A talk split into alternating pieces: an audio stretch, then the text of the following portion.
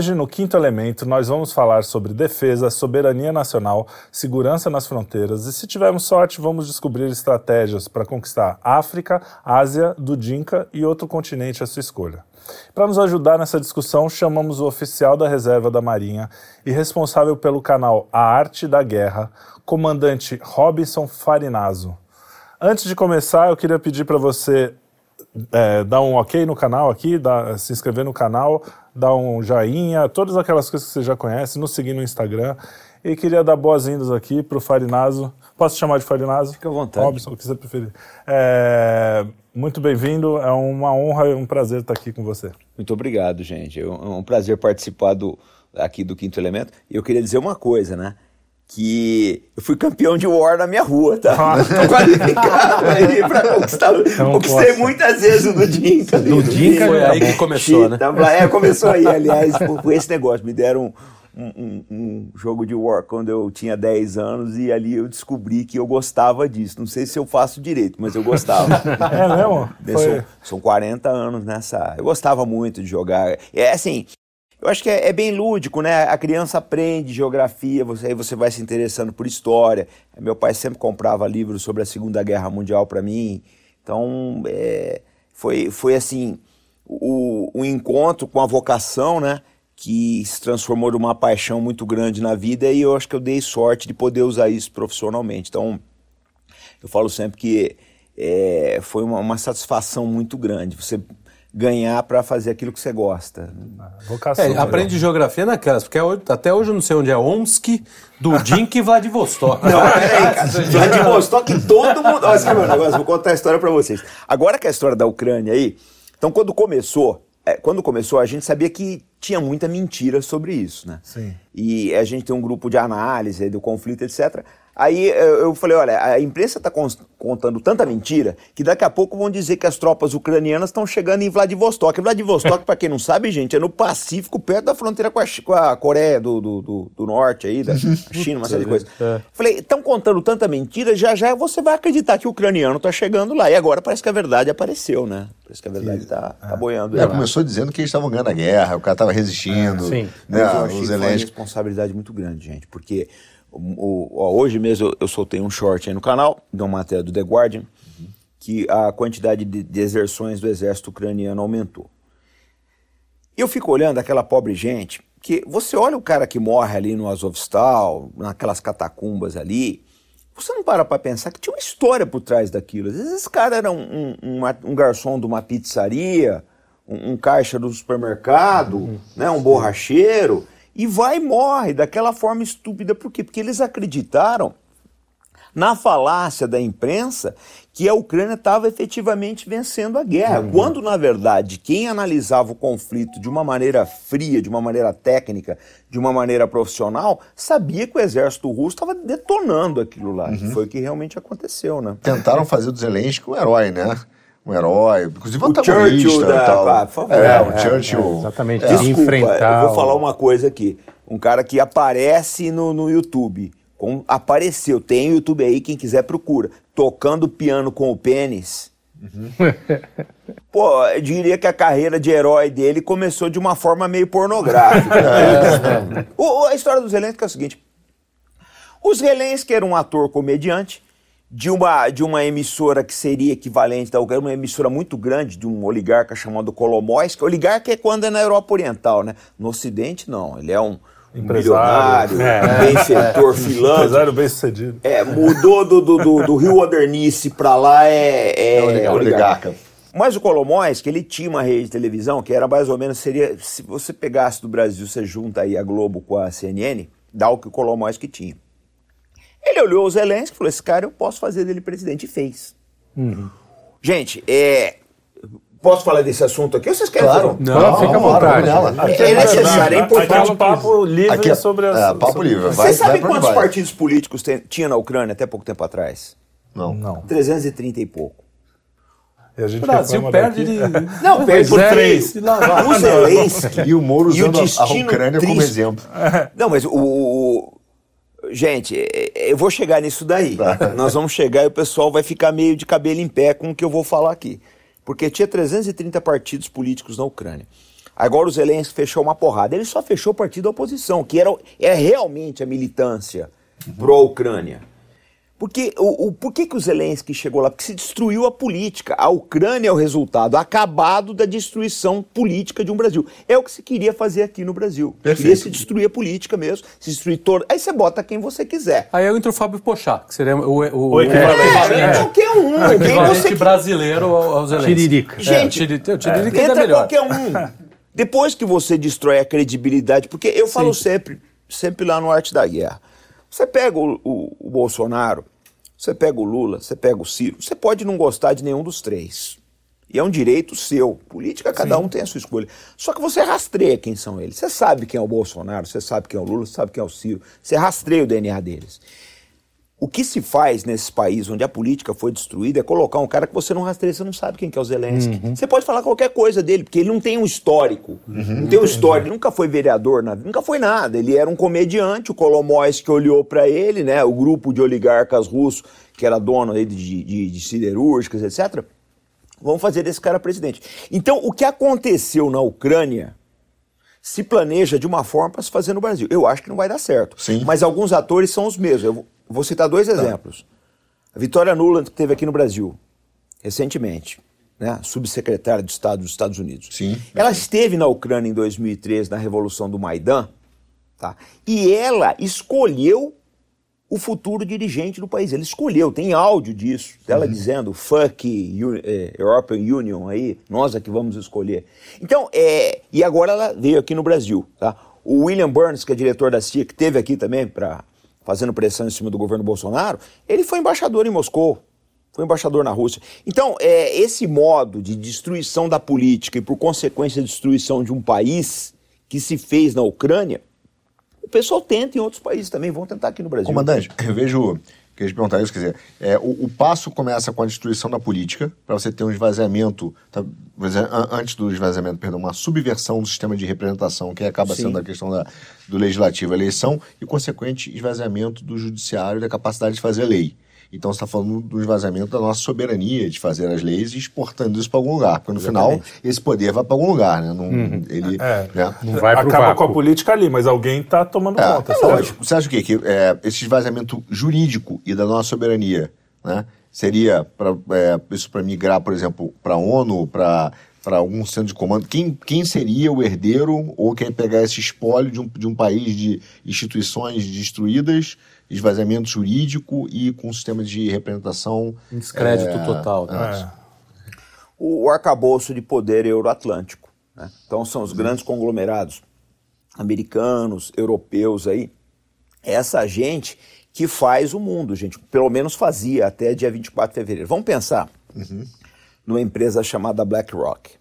A BlackRock é uma gestora de investimentos, é a maior gestora de investimentos do mundo. Ela tem um- uma carteira de ativos de 10 trilhões de dólares. O PIB do Japão acho que é 5,5 trilhões, qualquer coisa assim. Então, a, a BlackRock sozinha é maior que muitos países.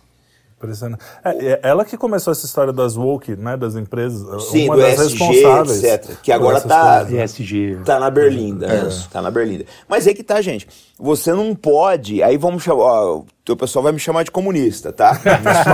Chamando o comandante de comunista em 3, 2, 1. É, melancia. Melancia, essas coisas. É. Você não pode ter uma empresa que tem um, um- um- um capital de 10 trilhões, meu amigo. Ela controla um país.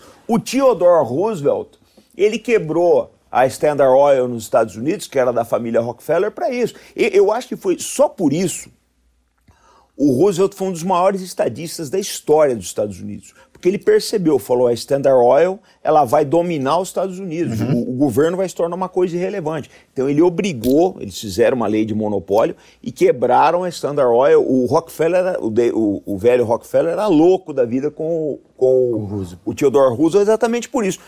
Mas você não tem hoje em dia políticos dessa estatura dessa estatura, dessa visão de estadista, dessa visão de futuro. Não dá para comparar um Joe Biden da vida com o Theodore Roosevelt. Mas esse é o mundo que nós estamos vivendo, pessoal. Porque uma empresa que tem 10 trilhões de, de, Leva dólares- todo mundo no seu bolso, né? Então, todo Bota mundo, você no bolso. compra, você faz um presidente, quanto é que custa a eleição de um presidente? Mas, mas isso não é ser comunista, não. Isso é- quer dizer, quem briga sobre isso são os, os- os liberais, que são os atômicos, Liberais, né? Que é, gostam é, da é. atomização. O Porque no liberal, aquele liberal que tudo é economia Você acha e o que a resto economia, é... a Não, economia não que resolve, que, que pavimenta tudo. Porque no final você tem sempre uma tensão entre força política e força econômica que tem que ser balanceada e a força política limita a força econômica. Senão você tem Deveria, a né? liberdade.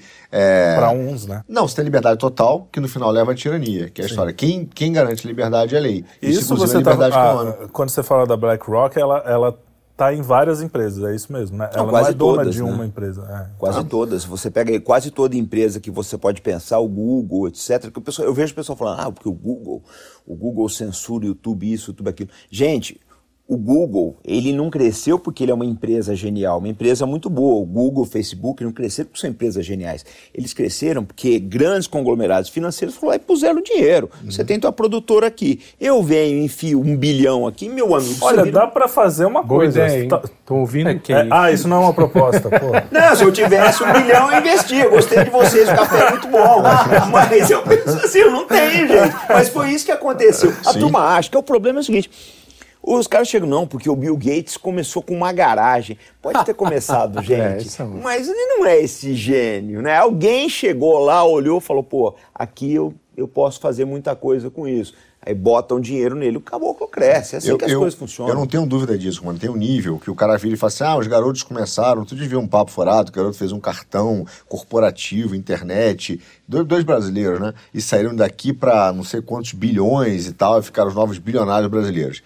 E tem gente que acredita nesse sonho, e eu falo pro cara, amigo, olha só, de repente nem eles sabem, tá? Nem eles sabem. Mas eles são peças, às vezes, cara, ali de um, de um xadrez que está sendo jogado, que o cara não tem nem ideia do que está acontecendo. Porque você trocar de nível, sair aqui, ó, para ir para cobertura, cara, você tem que, você tem que fazer, tem que ter a benção do clubinho. Se não tiver a benção do clubinho, não foi importante Você pode ser o clubinho, cara mais genial, o seu produto pode ser ótimo, mas em, em algum Esquece. ponto você vai, você vai bater. vai, né? o cara tem um poder jurídico. Sobretudo hoje em dia. Entendeu? né? Ele usa o poder legal contra você, entendeu? É, então, mas eu acho que é, é- todo mundo concorda, mesmo quem vai te chamar de melancia, que nem você falou, que o monopólio é uma coisa ruim. A gente Mas tem no que- Brasil monopólios que fazem Mas estragos as pessoas horríveis, não percebam, gente, é, assim, a dimensão, o poder disso. Poder está aqui nessa sala.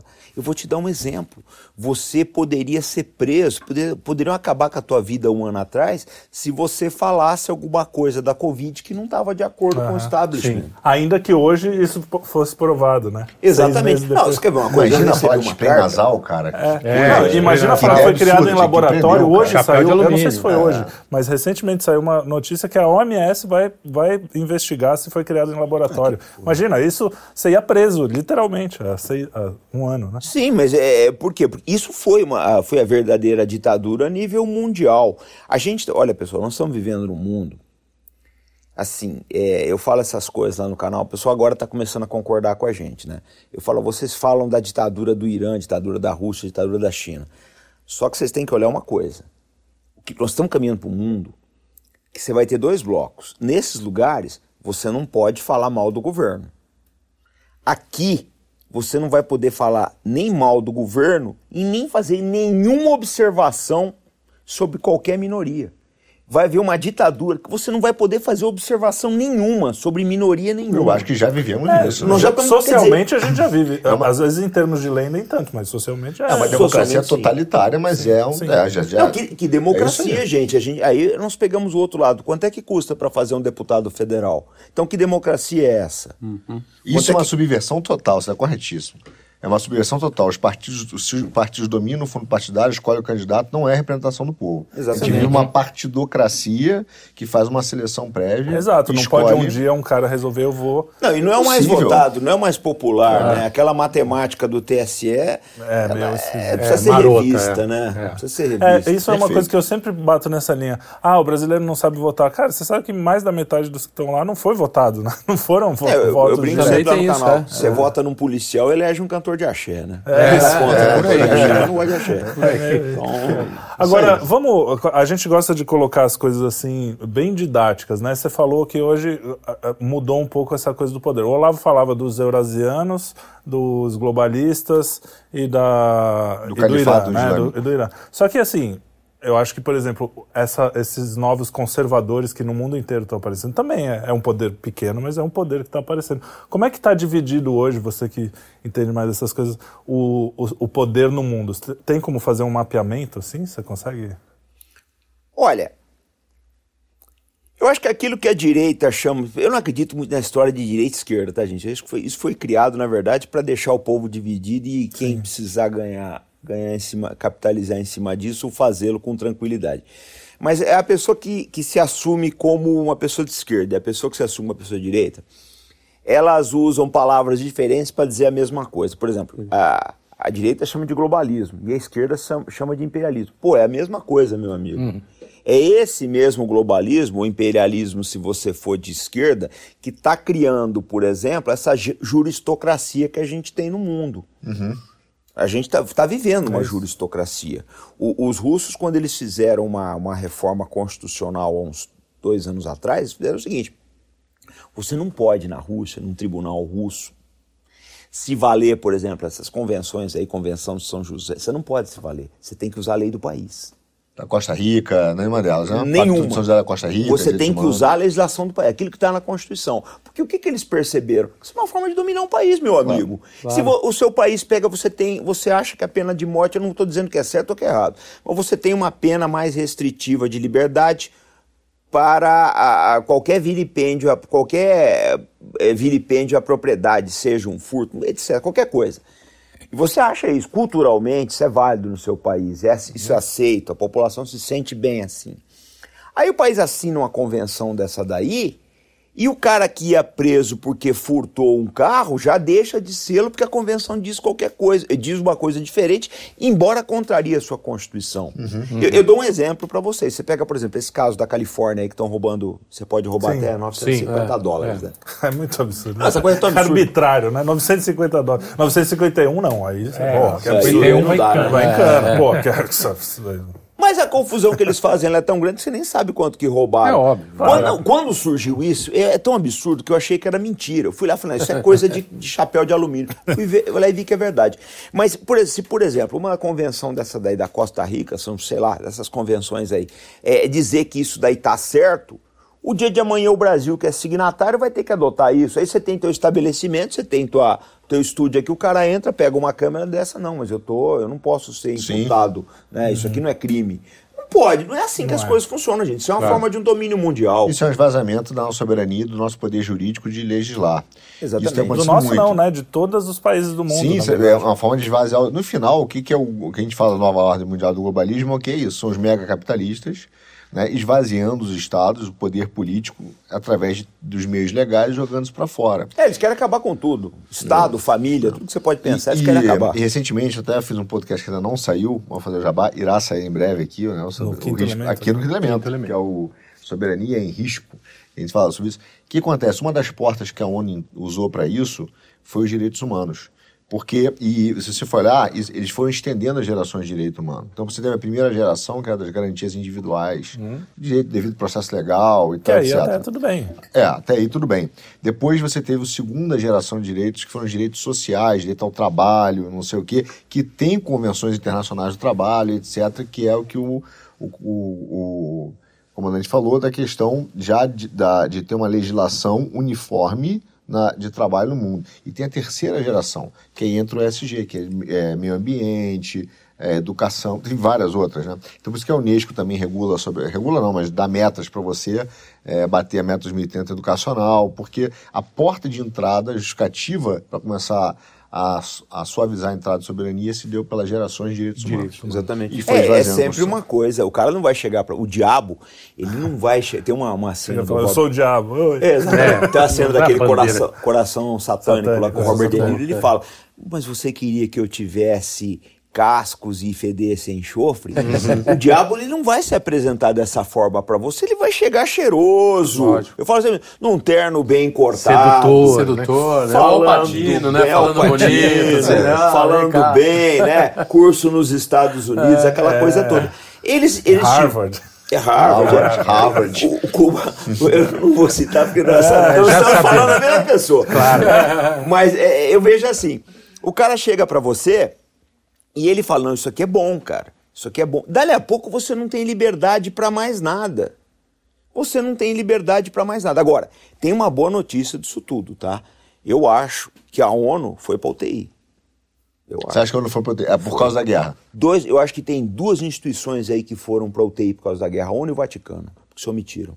tomaram, tomaram lado, por, um, por um, um, um, certo sentido, e por outro acabaram se omitindo muito na questão dos, do, do, do, sofrimento do povo ucraniano. Eu acho que a ONU não sai eh, incólume dessa, não. Você acha que a, a ONU, a, a, OMS entra nessa, nessa bagunça com a, com a pandemia? Com tudo. Gente, eu, como é que eu vou confiar na ONU se quem deu o terreno onde ela está montada hoje em Nova York foi a família Rockefeller? Como é que eu posso confiar num negócio desse? É né, de um cara que foi um dos maiores plutocratas da história dos Estados Unidos. Como é que eu vou confiar numa coisa dessa daí, que já começou assim? Ele deu esse terreno que, porque ele é bonzinho? Alguém já te deu um terreno alguma vez? Não. Para com isso, cara. Eu não confio nesse negócio. Mas eu acho que ela tomou uma cacetada muito grande, gente, porque o Putin entrou na Ucrânia, eu não estou defendendo ele, não. Mas o Putin ele está acabando, ele acabou com essa ordem mundial. Está começando outra agora. Você gosta ou não gosta dele, é outra uhum. ordem. Mas ele, ele entrou na a ONU, uma parte da ONU condenou, ele manteve firme e a ONU tá, não está fazendo mais nada. Só para vocês terem uma base, eu começo o meu dia, assim, eu sempre olho duas coisas que são meus parâmetros, né? O preço do petróleo e a quantidade de refugiados, de gente que saiu da Ucrânia, porque isso vai impactar a economia europeia. Uhum. O, a agência de refugiados da ONU ela ficou uma semana sem atualizar o site de refugiados. Por quê? Porque a quantidade foi tão grande, 7 milhões de pessoas já deixaram a Ucrânia, gente. Caramba, gente. É maior que a, que a tragédia da Síria. Acho que. Se Portugal somar... inteira. Hã? Portugal inteira, que tem 10, 10 milhões em Portugal. É. Portugal inteiro saiu. Portugal é, inteiro. é porque é, você tem que olhar o seguinte: saiu 7. De 7, voltou uns dois. Só que esses dois que voltaram, uma boa parte não tem para onde ir. Tem, são 7 milhões de, de, pessoas que saíram da Ucrânia e mais uns 3 milhões de deslocados pela guerra interna. Gente que cruzou o rio de Dnieper e foi para o oeste da Ucrânia fugindo dos bombardeiros da Rússia. Então, e a ONU, ela não conseguiu fazer nada, não está fazendo nada, uhum. ela tomou parte, né? ela só sabe fazer aí é, esses pronunciamentos aí que a gente vê que não ajuda ninguém. Eu não acho que a ONU vocês fiquem de olho no BRICS, gente. Eu acho que o BRICS ainda janta a ONU. É. Nossa, vai ser difícil Veremos. uma entrevista vai, com o vai Herbert, né? O Herbert, ele Sim. comentou sobre isso. isso, um ele falou que a força do, do BRICS aí no, no Rússia nesse China, jogo dos grãos. É. E, e o, o, senhor comentou é, sobre esse essa nova ordem, quer dizer, o, eu, eu vi uma live até do senhor que o senhor falou sobre, quando, quando entrevistou o Duguin, né? Duguin. E ele também, já, no livro dele, já falou várias vezes que a gente vive uma ordem de transição. Ele já achava que, né? Vivíamos uma transição antes da guerra da Ucrânia, na guerra da Ucrânia, na live tinha acabado de começar a guerra, ele fala isso de novo sobre a transição. Mas, é, transição para onde? Quer dizer, para onde aponta essa nova ordem, esse novo equilíbrio mundial que a gente deve, deve viver? Bom, vamos lá, né? Eu acho que nem todo mundo vai viver da mesma forma. Porque, por exemplo, é, vamos pegar o Oriente Médio. Né? É, o Oriente Médio, eu acho que está, está sendo está tendo um, um, movimento de placas tectônicas ali que a Europa e os Estados Unidos estão precisando sair dali. Tá? Você tem um Irã é, às portas de fazer uma bomba atômica. Se ele vai fazer ou não, não sei.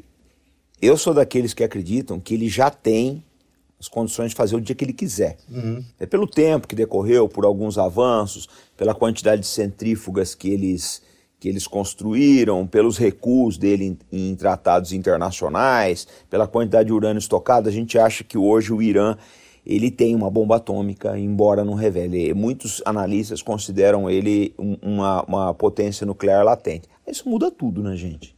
Ajuda do Obama e do Lula, né? Sempre que naquela época fizeram aquele meio de campo lá para ajudar o Irã até a bomba é. atômica. É, Parabéns o... aí, Lula. Mas é, é, que tá, gente. Eu acho assim. É... Qual é o problema do Irã? O problema do Irã é uma coisa profunda. Porque em 53 derrubaram o primeiro-ministro do Irã. Isso nunca foi bem engolido pela sociedade ucran... é, iraniana. iraniana. Nunca. Em 79, quando vem a revolução do Khomeini, eles colocaram os Estados Unidos numa situação muito difícil. Foi humilhante a tomada de, da embaixada em Teherã. Eu acho que o que acontece, onde se erra, onde se errou, o Carter errou, a administração Eisenhower errou em 53, o Carter errou em 79. O, o, o Obama tentou, tentou colocar um esparadrapo naquele, naquele, naquele rasgo enorme, mas não teve mais jeito. E eu acho que o Trump deu a, a, a assim, o erro final, porque aquele acordo, embora fosse péssimo, ele existia. Hoje você não tem mais acordo Mas nenhum. é, você acha, tem um acordo para ser assinado. Eles que não vão tá- assinar mais. Não vão assinar. mas acho essa, você acha, eu, eu- eu- você acha que o Trump errou porque, assim, um acordo que também não é cumprido, eles não cumpriam o acordo, você Nenhum concorda? deles, né? Então, mas um acordo que não é cumprido não é melhor você falar, Gente. então, não- se não tem acordo, porque você também tem coisa, você está cumprindo a sua parte do acordo, certo? Não, mas espera aí, não. Não é bem assim as coisas, não. As coisas não são bem desse jeito, não. O que acontece é o seguinte: se você pegar, é, olhar os, os jornais israelenses, uma boa parte do- dos próprios militares e, e dos oficiais de inteligência de Israel estão achando o seguinte: o acordo do Obama era péssimo. Era péssimo. Mas, bem ou mal, o Irã só te- estaria na condição que ele está hoje em 2030, quando Trump rasga esse acordo. Porque, ô, gente, olha a cabeça do iraniano. Olha a cabeça dele. Vamos analisar a cabeça do iraniano. Ele chega e assina um acordo com o Obama. Aí vem o Trump, rasga o acordo. Agora vem o Biden, eu quero o acordo. O que, que eles pensam? Falam, eu não, não sei o que esses caras querem. Se decida aí. Porque A vem, cada quatro vem um anos- republicano depois e, E aí, vai mudar, né? Que vai aqui no mudar de Brasil novo. foi isso. O governo Lyndon Johnson apoiou os militares de 1964. Doze anos depois de 1976, 70, 13 anos de 1977, o governo de MacArthur, que Carter, também era um governo democrata, queria tirar os militares aqui de qualquer jeito. Então, você vai confiar num país que o governo muda a cada quatro anos? Esse é que é o problema. E a diretriz internacional Ah, não muda. precisa muito. O Kurdistão, cara. Os curdos acreditaram no- na administração Obama, combateram o Estado Islâmico. Aí vem o, o- o- o- Trump e o Biden e tiram as tropas de lá. Afeganistão, a mesma coisa. Confiaram nos americanos. Ó, você imagina a situação de um cara que entra numa academia militar do, do Afeganistão. Ele é oficial do, do exército do Afeganistão. Ele confia no poderio militar americano. Ele combate o Talibã. E um belo dia ele vê aquelas cenas que vocês viram aí. Os americanos Mas foram essa embora. saída embora e o essa cara saída do- pendurado no avião pedindo pra entrar e não, não, não, essa, aí. saída, essa saída do Biden foi, foi, Foi uma desastrosa. catástrofe. Desastrosa. Né? Foi É, mas tem gente que foi fala que a saída dele foi porque ele, tava, ele já estava vendo que ia dar problema no, na Ucrânia. Tem gente fa- falando isso, eu não sei até que ponto que é verdade. Mas o problema todo, gente, é que é exatamente isso. Eles começaram a perceber duas coisas. Né? Primeiro, é, como é que você vai confiar num país que é- que cada vez que troca o governo, os acordos não estão mais valendo? E, e outra, porque eles estão pensando assim: eu assino um acordo agora com o Biden. E se os republicanos voltarem? Podem voltar. Podem voltar. Essa é uma coisa. A chance outra- não é pequena, inclusive. Nos midterms, os republicanos estão dando Biden. Não, eles vão, eles vão lavar o, o- Olha, gente, eu acho assim. Vocês, têm, vocês vão ter um mundo até as midterms e um mundo depois dela. Eu acho que muita gente está tá observando o tabuleiro eles querem deixar o Biden na. Eu acho que o que o Putin, o Xi e os iranianos puderem fazer para deixar o Biden na berlinda e ter um congresso republicano, eles vão fazer. Porque sabe que a- aí é a confusão total, né? Você tem um Concordo, presidente concordo. democrata e uma maioria. Então, você acha, quer dizer, aquela pergunta que eu fiz um pouquinho lá atrás, quando a gente estava desenvolvendo, essa nova ordem que está apontando é realmente essa, essa região da Eurásia é, começar a ter uma união maior e, e, e despontar numa liderança mundial, os Estados Unidos mais fraco e a ONU capenga. É, e, no geral é isso, você definiu muito bem. Então, é isso pegando aí. carona aí, aquela a sua entrevista com o Dugin. Dugin ou Dugin, não sei. Eu chamo do Guim, mas. É. Não- não sei. O, ele fala de. Ele fala exatamente isso, né? Que essas forças eh, que, que seriam as antagônicas ao globalismo, e o Brasil e a América Latina, a América Latina seria um, um dos polos dessa resistência. É, o senhor acredita nisso? Quer dizer, ele, ele- sobretudo ele fala que com a vitória da, da Rússia sobre a Ucrânia, é, o Brasil pode ser um dos polos dessa resistência. Não necessariamente junto com a, com a Rússia, mas Sim, um- como Um polo de poder. O né? senhor acredita? Em termos de senhor acha que vocação, tem- sim. Mas se a gente vai ter liderança para fazer isso. Porque vocês parem para pensar, gente. A posição do presidente hoje, do Bolsonaro, é, é muito parecida com a posição do Getúlio em 42, né? Uhum. Tem dois blocos aí disputando. é, eu, eu entendo a posição do Bolsonaro, acho que é uma posição muito difícil. Outro dia eu, eu tuitei lá que ele não deveria ir à cúpula das Américas, mas olhando depois, eu acho que eu fui, fui um pouco injusto, porque ele precisa acender uma vela Sim. Não, aí não tem Deus e o diabo, É, né? os dois demônios. Ele tem que ser, o- ele tem que ser o hiato, né? A gente falou, tem que ser o hífen ali, na verdade, entre essas duas, essas duas tensões. O Né? Brasil não tem, ele não tem é, o poder para se impor nessa ordem internacional. Porque, a gente- voltando a falar do Irã e da Coreia Nem com a. América Latina unida. Que Não se- tem o que, como, o que não eu acho tem. impossível, até porque ela está esfacelada, né? Você diz não ter poder militar, né? To- todos os poderes, porque você quer ver um negócio? O que está fazendo a Rússia, a Rússia imperar nessa situação? Eles têm, eles são autossuficientes, né? A Rússia é autossuficiente em energia, que é a base de tudo. em- Agrário, né? É, a, a parte de, de alimentação, tecnologia. Esses dias eu vi uma entrevista, eu me lembro quem foi, ele falou uma coisa que é uma grande verdade. Um americano. Falou, meu amigo, a Rússia, com todas essas sanções, ela fabrica motor para foguete. A, Holanda não fabrica motor para foguete. É verdade. Compra, né? Exatamente. Mas tem que ver que vender? motor, né? Os caras faziam o Gugel também. Não, O Gugel não. o Lada, o Lada. Durante Confundi muito que tempo, também já era, era bom. Os Não, mas Estados tá Unidos pegando dependiam do russo para ir para a estação Não, não, tô espacial. brincando, tô brincando. Não- não não, eles têm, eles isso. têm uma tecnologia hoje que. que- Tem uma É, a questão... gente é quase autossuficiente, né? Nessa questão tecnológica, não tanto, mas a questão de, de Alimentar. autossuficiência Não, gente, não- energética. Não é. Não, é? A gente não- produz, mas a gente não Elétrico, refina. A gente gente está na, iminência de ter um apagão do diesel. A Argentina já está enfrentando, pode chegar no Brasil. E, e você também. E o problema do fertilizante? Pô, Isso. não é possível, cara, um país com a vocação agrária do Brasil. E, e e olha, gente, eu não gosto de criticar o Brasil porque eu adoro isso aqui. Eu- a gente faz assim, a coisa aponta quais são os problemas pra pensar pra melhorar, claro. maneira. Agora, pô, não entra na minha cabeça um país com a vocação agrária do Brasil, que é um titã, um titã da agricultura, a gente não ter autossuficiência em, em- em fertilizantes. E daria. Hã? Daria. Poderia. Daria pra ter, mas tem ter. que A ter gente tem matéria-prima pra isso. Tem, gente, tem, eu tenho, tem matéria-prima, eu acho que tem tecnologia, falta investimento. Mas o que a gente não tem é visão de futuro. A gente nunca teve visão de futuro. não tem visão de país, né? Uma a tem. nação geopolítica onde se posiciona Então, já, já que a gente está tá falando do Brasil, eu queria fazer uma pergunta que eu estava aguardando aqui na manga. A gente tem a Amazônia aqui, que está todo mundo com os olhos voltados. Não, porque estão queimando a Amazônia, não sei Girafa quê. da Amazônia. Girafas na Amazônia, urso polar na Amazônia. É. Tem tudo. Teve fotinho do Escolar essa semana, né, mano? O, o Ruffalo agora estava falando, do- né? O Mark Ruffalo, até o, o Bolsonaro deu uma resposta engraçada. Ruffalo, chamou ele de Ruffalo. Ruffles. Ruffles. É, como, como a gente. O Brasil está preparado para se defender, porque não é só uma defesa militar. A gente tem. é, eu estou perguntando em todos os sentidos. A gente está preparado para se defender militarmente e também na Infowar, porque hoje em dia a guerra não se faz só com Nas só, armas. na- é só em, em território a gente tem a guerra cultural a guerra de informação a gente tem a guerra a quarta geração lá que eles falam que é a guerra tecnológica tem muitas guerras aí o Brasil está preparado para isso O- os nossos militares a nossa inteligência Acho que vocês estão olhando pro lado errado. O problema da Amazônia não é colocar tropa lá. Eu acho que não- o- quem entrar ali não vai ficar. Mas a ideia não é essa. não A ideia também é- não, não acho que seja só tô- Não, não, eu, eu, eu sou- não, eu falo pra audiência, né? O, teu gancho que você me deu é fora de série. Eu, eu costumo lá dizer no canal que você botou pimenta na sopa. Ficar uma sopa boa. Eu vou mexer agora o caldeirão. É, o problema não é esse.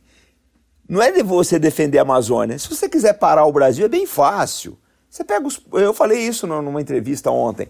Você pega Itajaí, Santos, é, Salvador, Rio de Janeiro, outra aí, Recife. Vitória.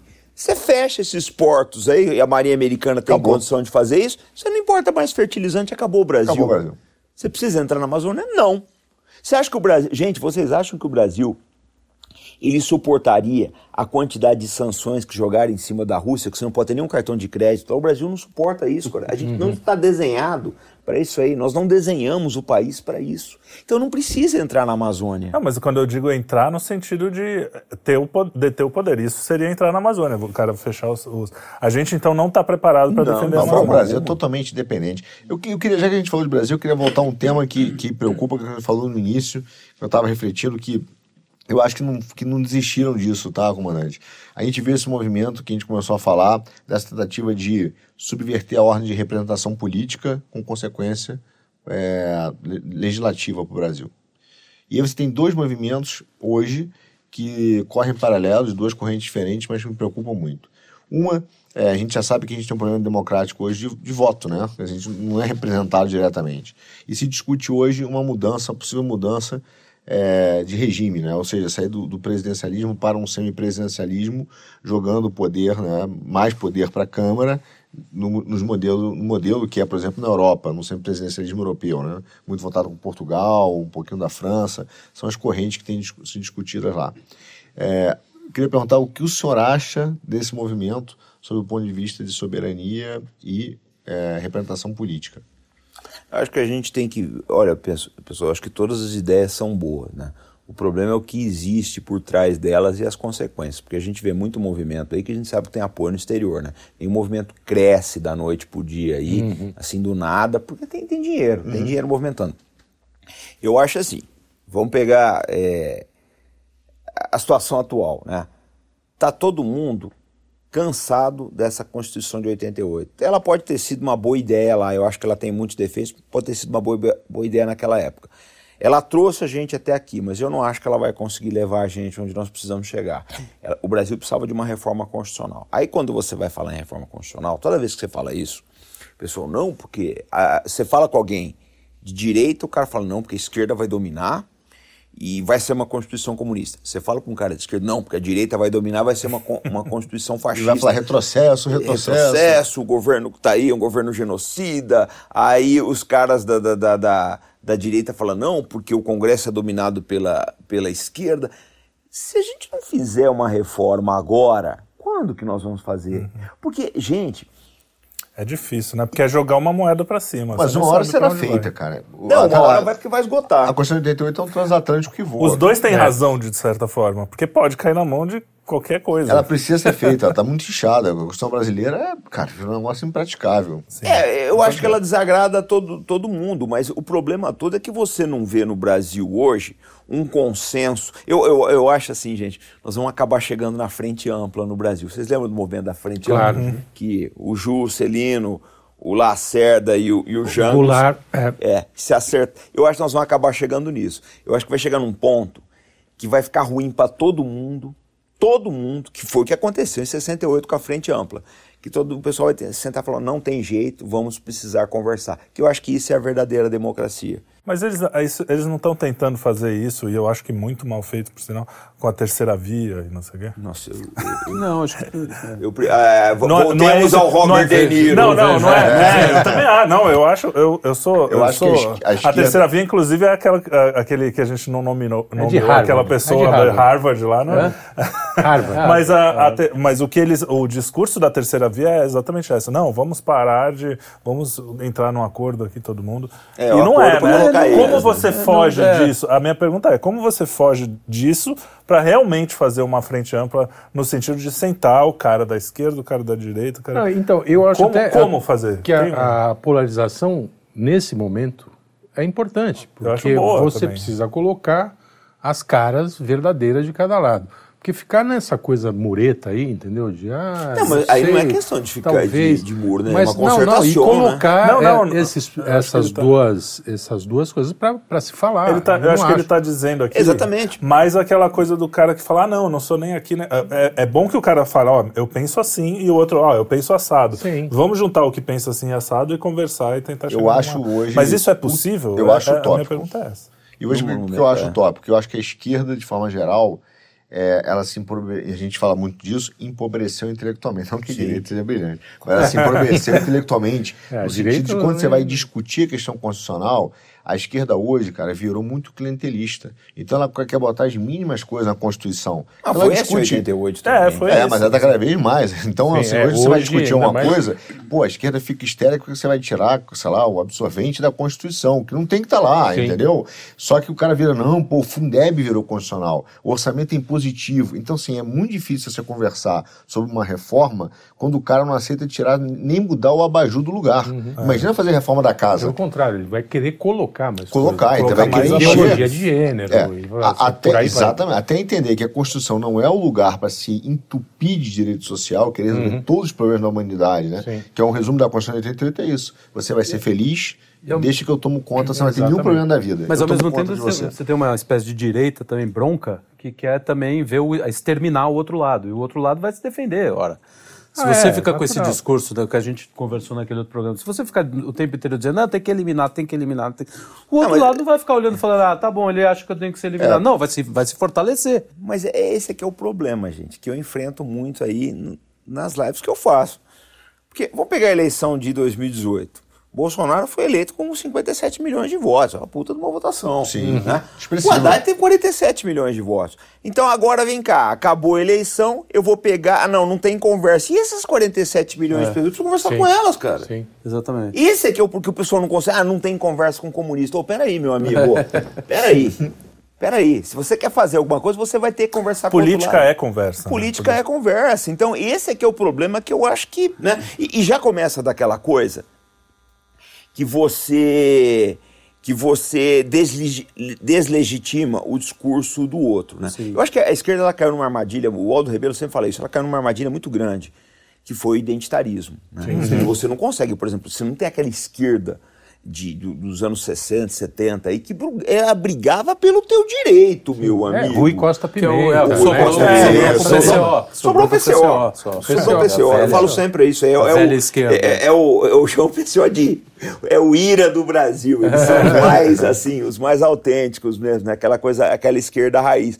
Mas é, o, o resto, ela pega, eles pegam pautas, por exemplo. Cri- Quiseram criar um George Floyd aqui no Brasil. Sim. Sim, Ô, é. meu amigo, o problema que os- o problema racial que os Estados Unidos têm é tá muito comparar, longe. Você quer ver uma coisa? Teve uma live, não sei se foi do, do não sei qual que foi aí. O cara falou, escreveu assim um comentário. "Ah, Eu só vejo machos é, brancos, Brancos. héteros aqui. Mas é uma condição, meu amigo, que é o que calhou. Aí o amigo meu ele respondeu uma coisa, é verdade. Você tem alguma coisa? Eu nasci dessa cor, cara. E aí, como é que vai ser? Como é que as coisas vão ser dessa forma? Então agora vo- você é criminoso porque você, você nasceu numa cor ou de outra. A, a vida não é assim. Eu acho que a gente tem que dar- procurar dar oportunidade para todo mundo. A gente tem que conversar com todo mundo. Agora, eu não vou. E não, não tá dando certo, gente. A história de importar pautas aí de fora não tá dando certo. Não, cara, tem lei, por exemplo, essa você falou do absorvente. A lei aqui foi aprovada em março. Agora, mês passado, em, uma distância de três meses, uma, uma mesma lei em, em- onde era mesmo? Kansas, Ohio, sei lá, num desses. Uma lei igualzinha, quase ipsis literis. Qual é o grande, o grande problema do mundo com absorventes, né? Por que, de repente, uma lei aqui no Brasil, em, em Ohio, sei lá, num, num- por que, que a mesma lei, em, num espaço de três meses, alguém está mandando essas leis de fora? Aí, e a é uma- gente, e a- isso não pode acontecer, porque é Gente, falta de soberania. Cara, mim isso é um boicote constitucional. É usar a é democracia como vírus. Bom, é, é- mano, exatamente. É o Dinheiro. Chico Quem está mandando isso daí, essa- essas pautas vêm de fora para criar divisão, porque na verdade o que, que essas empresas grandes querem? É aquilo que nós já conversamos aqui. Quer destruir o Estado, quer destruir família, quer destruir religião, eles querem destruir todas as instituições e eles impõem o que eles querem. E aí não Essa teria que é a forma verdade. melhor do que dividir a sociedade. É, você em- precisa de tem que jogar um contra o outro. É, é usar a mais, democracia como vírus, cara. Usa a democracia como instrumento de revolução, entendeu? De E destruição quando a por dentro. democracia acontece de verdade, por exemplo, no desarmamento, né, no que a gente, o, o Brasil foi em massa contra o desarmamento, fala, ah, não, mas é- essa aí a democracia Opa. foi uma democracia errada. É, não foi vale. uma democracia Não valeu, não, mas valeu. não valeu. Negócio. É, né, aí não é E democracia. não pensa que é só aqui não. Porque, na, por exemplo, o caso da adesão da, da Suécia na OTAN, eles não estão querendo levar para plebiscito porque sabem que vai perder. Ah, Ah, o é. Brexit, tem um monte de É exemplos. uma- um tem monte de coisa. Essa democracia, gente, ela só existe na teoria. Na prática, se- ah, o Canadá, meu amigo. Putz, é. O Canadá, olha o que aconteceu no Canadá. O, cara, o governo entra na tua conta, toma seu dinheiro, agora querem tomar as armas. O Canadá tá virando uma, uma, uma, uma Coreia do Norte. Vai ficar pior que Sim, a Coreia do Norte, né? É porque eles são profissionais, né? Eu sempre falo que a São. esquerda nesses países é mais perigosa porque eles, eles aqui tudo vira Não, é, carnaval. é, o- é o- é a esquerda do Eduardo Leite, que é aquela mais perigosa. Porque, pa- porque é, o diabo Se bem, veste bem bem, vestido. é, É, o é diabo cheirosinha, é fala que manso. O desse ponto, o Lula É o seria, é bem melhor, porque você sabe exatamente como ele, como ele age, o que, que ele É, vai fazer. ele é Sim, sim. Entendeu? Você sabe qual é o. É por isso que eu perguntei a questão do regime, porque lá o Trudeau é um primeiro-ministro. E os caras, né? O, E mesmo assim eles conseguem, né? Claro, é Então, mais se fácil você manipular, é mais fácil você comprar o partido, é mais fácil você. tu- você vai sentar na mesa com seis, cinco aqui no Brasil, cinco partidos dominam o parlamento, escolhe o primeiro-ministro, impõe a pauta, o povo não pode fazer nada, cara, tá amarrado. Agora, como que a gente faz essa democracia deu errado? Boa pergunta. Se ela não deu, ela, ela tá, tá a caminho, né? Eu falo sempre que o, que o, o erro das pessoas é, é achar que a democracia vai ser destruída pelo fascismo, pelo autoritarismo. Não vai. Vai ela implodida. vai. Hã? Ela vai implodir. Ela vai Vai implodir, ser ela vai ser, ela, ela não vai morrer de fome, ela vai morrer de bulimia. Eu falo, ela vai morrer de tanto comer. Você vai colo- colocar tantos direitos aí que vai chegar uma hora. Porque olha só, gente, olha o que está acontecendo. Vamos lá. Um vai impossibilitar o outro, assim, né? É, não, direito. nós vamos cair É no imobilismo. direito. Vai porque- fazer um foie gras político, tanto enfiar ali, estourar. o- É, é, é alguns Ganso. países, né? Porque eu, eu, eu, acho. tem uma coisa, mu- muita gente fala, o Robson é anti-americano. Não é, não. Outro dia eu- nós fizemos uma filmagem da minha biblioteca lá em casa. Eu tenho uma sessão de livros dos Estados Unidos, é a maior delas. Só perde para minha sessão de Segunda Guerra Mundial. Eu gosto muito de ler sobre os Estados Unidos. Eu gosto muito da história deles, né? Eu acho que a hora que os Estados Unidos, porque está a caminho da implosão, é uma, é uma realidade. sim. Eles têm eles 400 conseguiram. mil é, sem teto lá, em vez de cuidar dessas pessoas, mandaram 52, 53 bilhões de dólares para a Ucrânia. Que isso, meu amigo? Um país desse está a caminho do. Um um país que tem uma dívida de 30,5 trilhões de dólares. É o fim do mundo. Eu acho que a hora que os Estados Unidos der uma afundada grande, que eu acho que vai acabar acontecendo, o resto do mundo vai olhar, o Brasil pelo menos vai olhar e falar: não é isso que a gente quer. Não é isso que a gente quer aqui dentro. Porque é um problema, gente, é um problema muito sério. Eu falo sempre o seguinte: a direita brasileira, o sonho dela é ser Miami e o Texas. A esquerda brasileira, o sonho dela é ser a Califórnia e Nova, York. Boa. Pô, cara, eu Por que não ser aqui, né? Rio de Janeiro? É, eu tô muito mais pra Paulo. Quixeramobim, meu amigo. Eu tô muito mais pra Catanduva, que é onde eu nasci. A minha realidade é essa, cara. Eu sou caboclo. Sim, a minha realidade é essa daí. A minha realidade, porra, é, é o, o- o subúrbio do Rio de Janeiro, que eu trabalhei muito tempo lá. Eu não tenho essas pau, não vou já chapelão de cowboy americano, fivelão. Eu não tô nem aí com essas coisas. Eu quero as nossas pautas, eu tenho que pensar no problema brasileiro. Mas a gente não vê, a gente vê um pessoal que quer importar essas pautas, cara.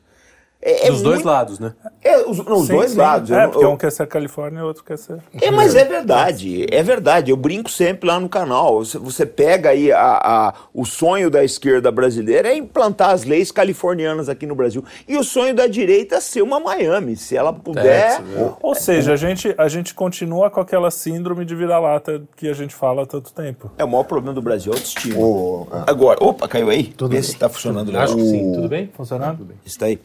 Mandante Ponte Miranda, que foi um grande civilista brasileiro, em 1924, ele escreveu é, que o, o maior dos nossos problemas era o apriorismo jurídico, que já tinha sido feito pelo Rui Barbosa e tal, que é exatamente copiar os sistemas jurídicos e legais né, do mundo e trazê-lo para cá sem De considerar a realidade concreta do Não Brasil. tem um filtro, né?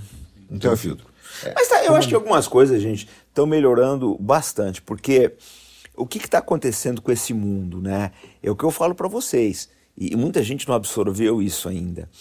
É, essa ordem, ela não vai durar, cara. Não tem como. A porrada que o Putin deu. Tem gente que. Eu, eu falo sempre o seguinte: falo, vocês estão olhando pro, pro, pro lado errado da coisa. O que está acontecendo na Ucrânia não é o mais importante. O mais importante é o entorno. Eu vou dar um exemplo para vocês. Eu passei a tarde hoje, eu estava entregando uns vídeos para o canal, e eu passei a tarde preparando uns relatórios sobre petróleo, né, para as próximas lives. E o que acontece? Não tem solução para o embargo de energia da Rússia. Não há solução. Diz que a Arábia Saudita ela consegue aumentar a produção por algum tempo, mas mesmo assim vai faltar. Então o que está acontecendo? E, é, Você tem a Europa e os Estados Unidos pagando mais caro pelo petróleo e gás, a Rússia vendendo petróleo para a Índia e China com descontaço. O que, que você está fazendo? Você está financiando a indústria da China e da Índia, meu amigo. Você está com a sua idiotice, a sua visão estúpida do mundo, a sua visão ingênua, aquele europeu que está lá, não, eslava, Ucrânia, você está financiando o chinês. O chinês está comprando, tá, tá- tem uma- um custo de energia 30 por 30 não, né? Muito mais que isso. Pra- praticamente, acho que um terço do seu, do seu custo de energia e ele vai enfiar produto muito mais barato para você. Dia de amanhã você vai perder emprego por causa disso. E vai quebrar tua empresa, tuas indústrias aqui. Não, Sim. vai É- quebrar. É, genial. ó. O Biden é um bilhão. Pô. Não, ele vai arrebentar com... Gente, não tem como fugir disso. Eu estava vendo um, um levantamento hoje, não sei qual foi o banco, eu esqueci agora, mas saiu na, na, na, na, na Oil Prices. É, o petróleo em julho poderá estar a 140 dólares. Fechou acho que em 123 hoje. Então, é, é aquilo, eu brinco sempre lá no Arte da Guerra, né? E aí, Robson, o que a gente vai fazer? Eu, não sei contar vocês, eu vou comprar um sapato de sola grossa, né? Porque eu sei que eu vou andar muito a pé. Mas e a agricultura? Pois é. que precisa do diesel. E, e no, nos Estados Unidos estão falando aí que tem produtores em Iowa, em Iowa, né, que estão pagando aí, acho que duas, três vezes pelo preço do fertilizante, porque não tem para entregar. Na Inglaterra, algumas empresas estão fechando, porque não tem fertilizante. Essa semana eu entrevistei aqui para o Quinto Elemento, né, num dos nossos especiais, a secretária aqui da, presidente, desculpe, da, da, Câmara, Agropecu- da Câmara Pecuária de São Paulo, e ela disse o seguinte, olha, não tenha dúvida, não tenha dúvida, a quebra né, do ciclo né, da, da cadeia produtiva com a guerra vai fazer com que a fome seja catastrófica, palavra catastrófica nos próximos anos. Não está falando agora. Vai. Ela falando, não vamos conseguir. Você tem um tempo na agricultura, você tem que plantar, Sim, demora, sim. não adianta. Sim, sim, sim. Então, essa quebra da cadeia produtiva irá levar a uma consequência Ou dramática. seja, todos esses fome. lockdowns, toda essa coisa que o pessoal falou, ah, não, é só uma semana, Fica em casa. virou um ano e acabou o, Ou seja, o mundo. Foca acabou não. alimento. Estoque de alimento, estoque de alimento. Veio muita guerra, muita vamos ver coisa fome. por aí. Já estamos vendo fome, Mas ela você vai quer ver uma piorar. coisa? Eu acho que o senhor que falou do, do SG, né? Aí vai ver na história como é que o Ocidente criou uma armadilha para si mesmo.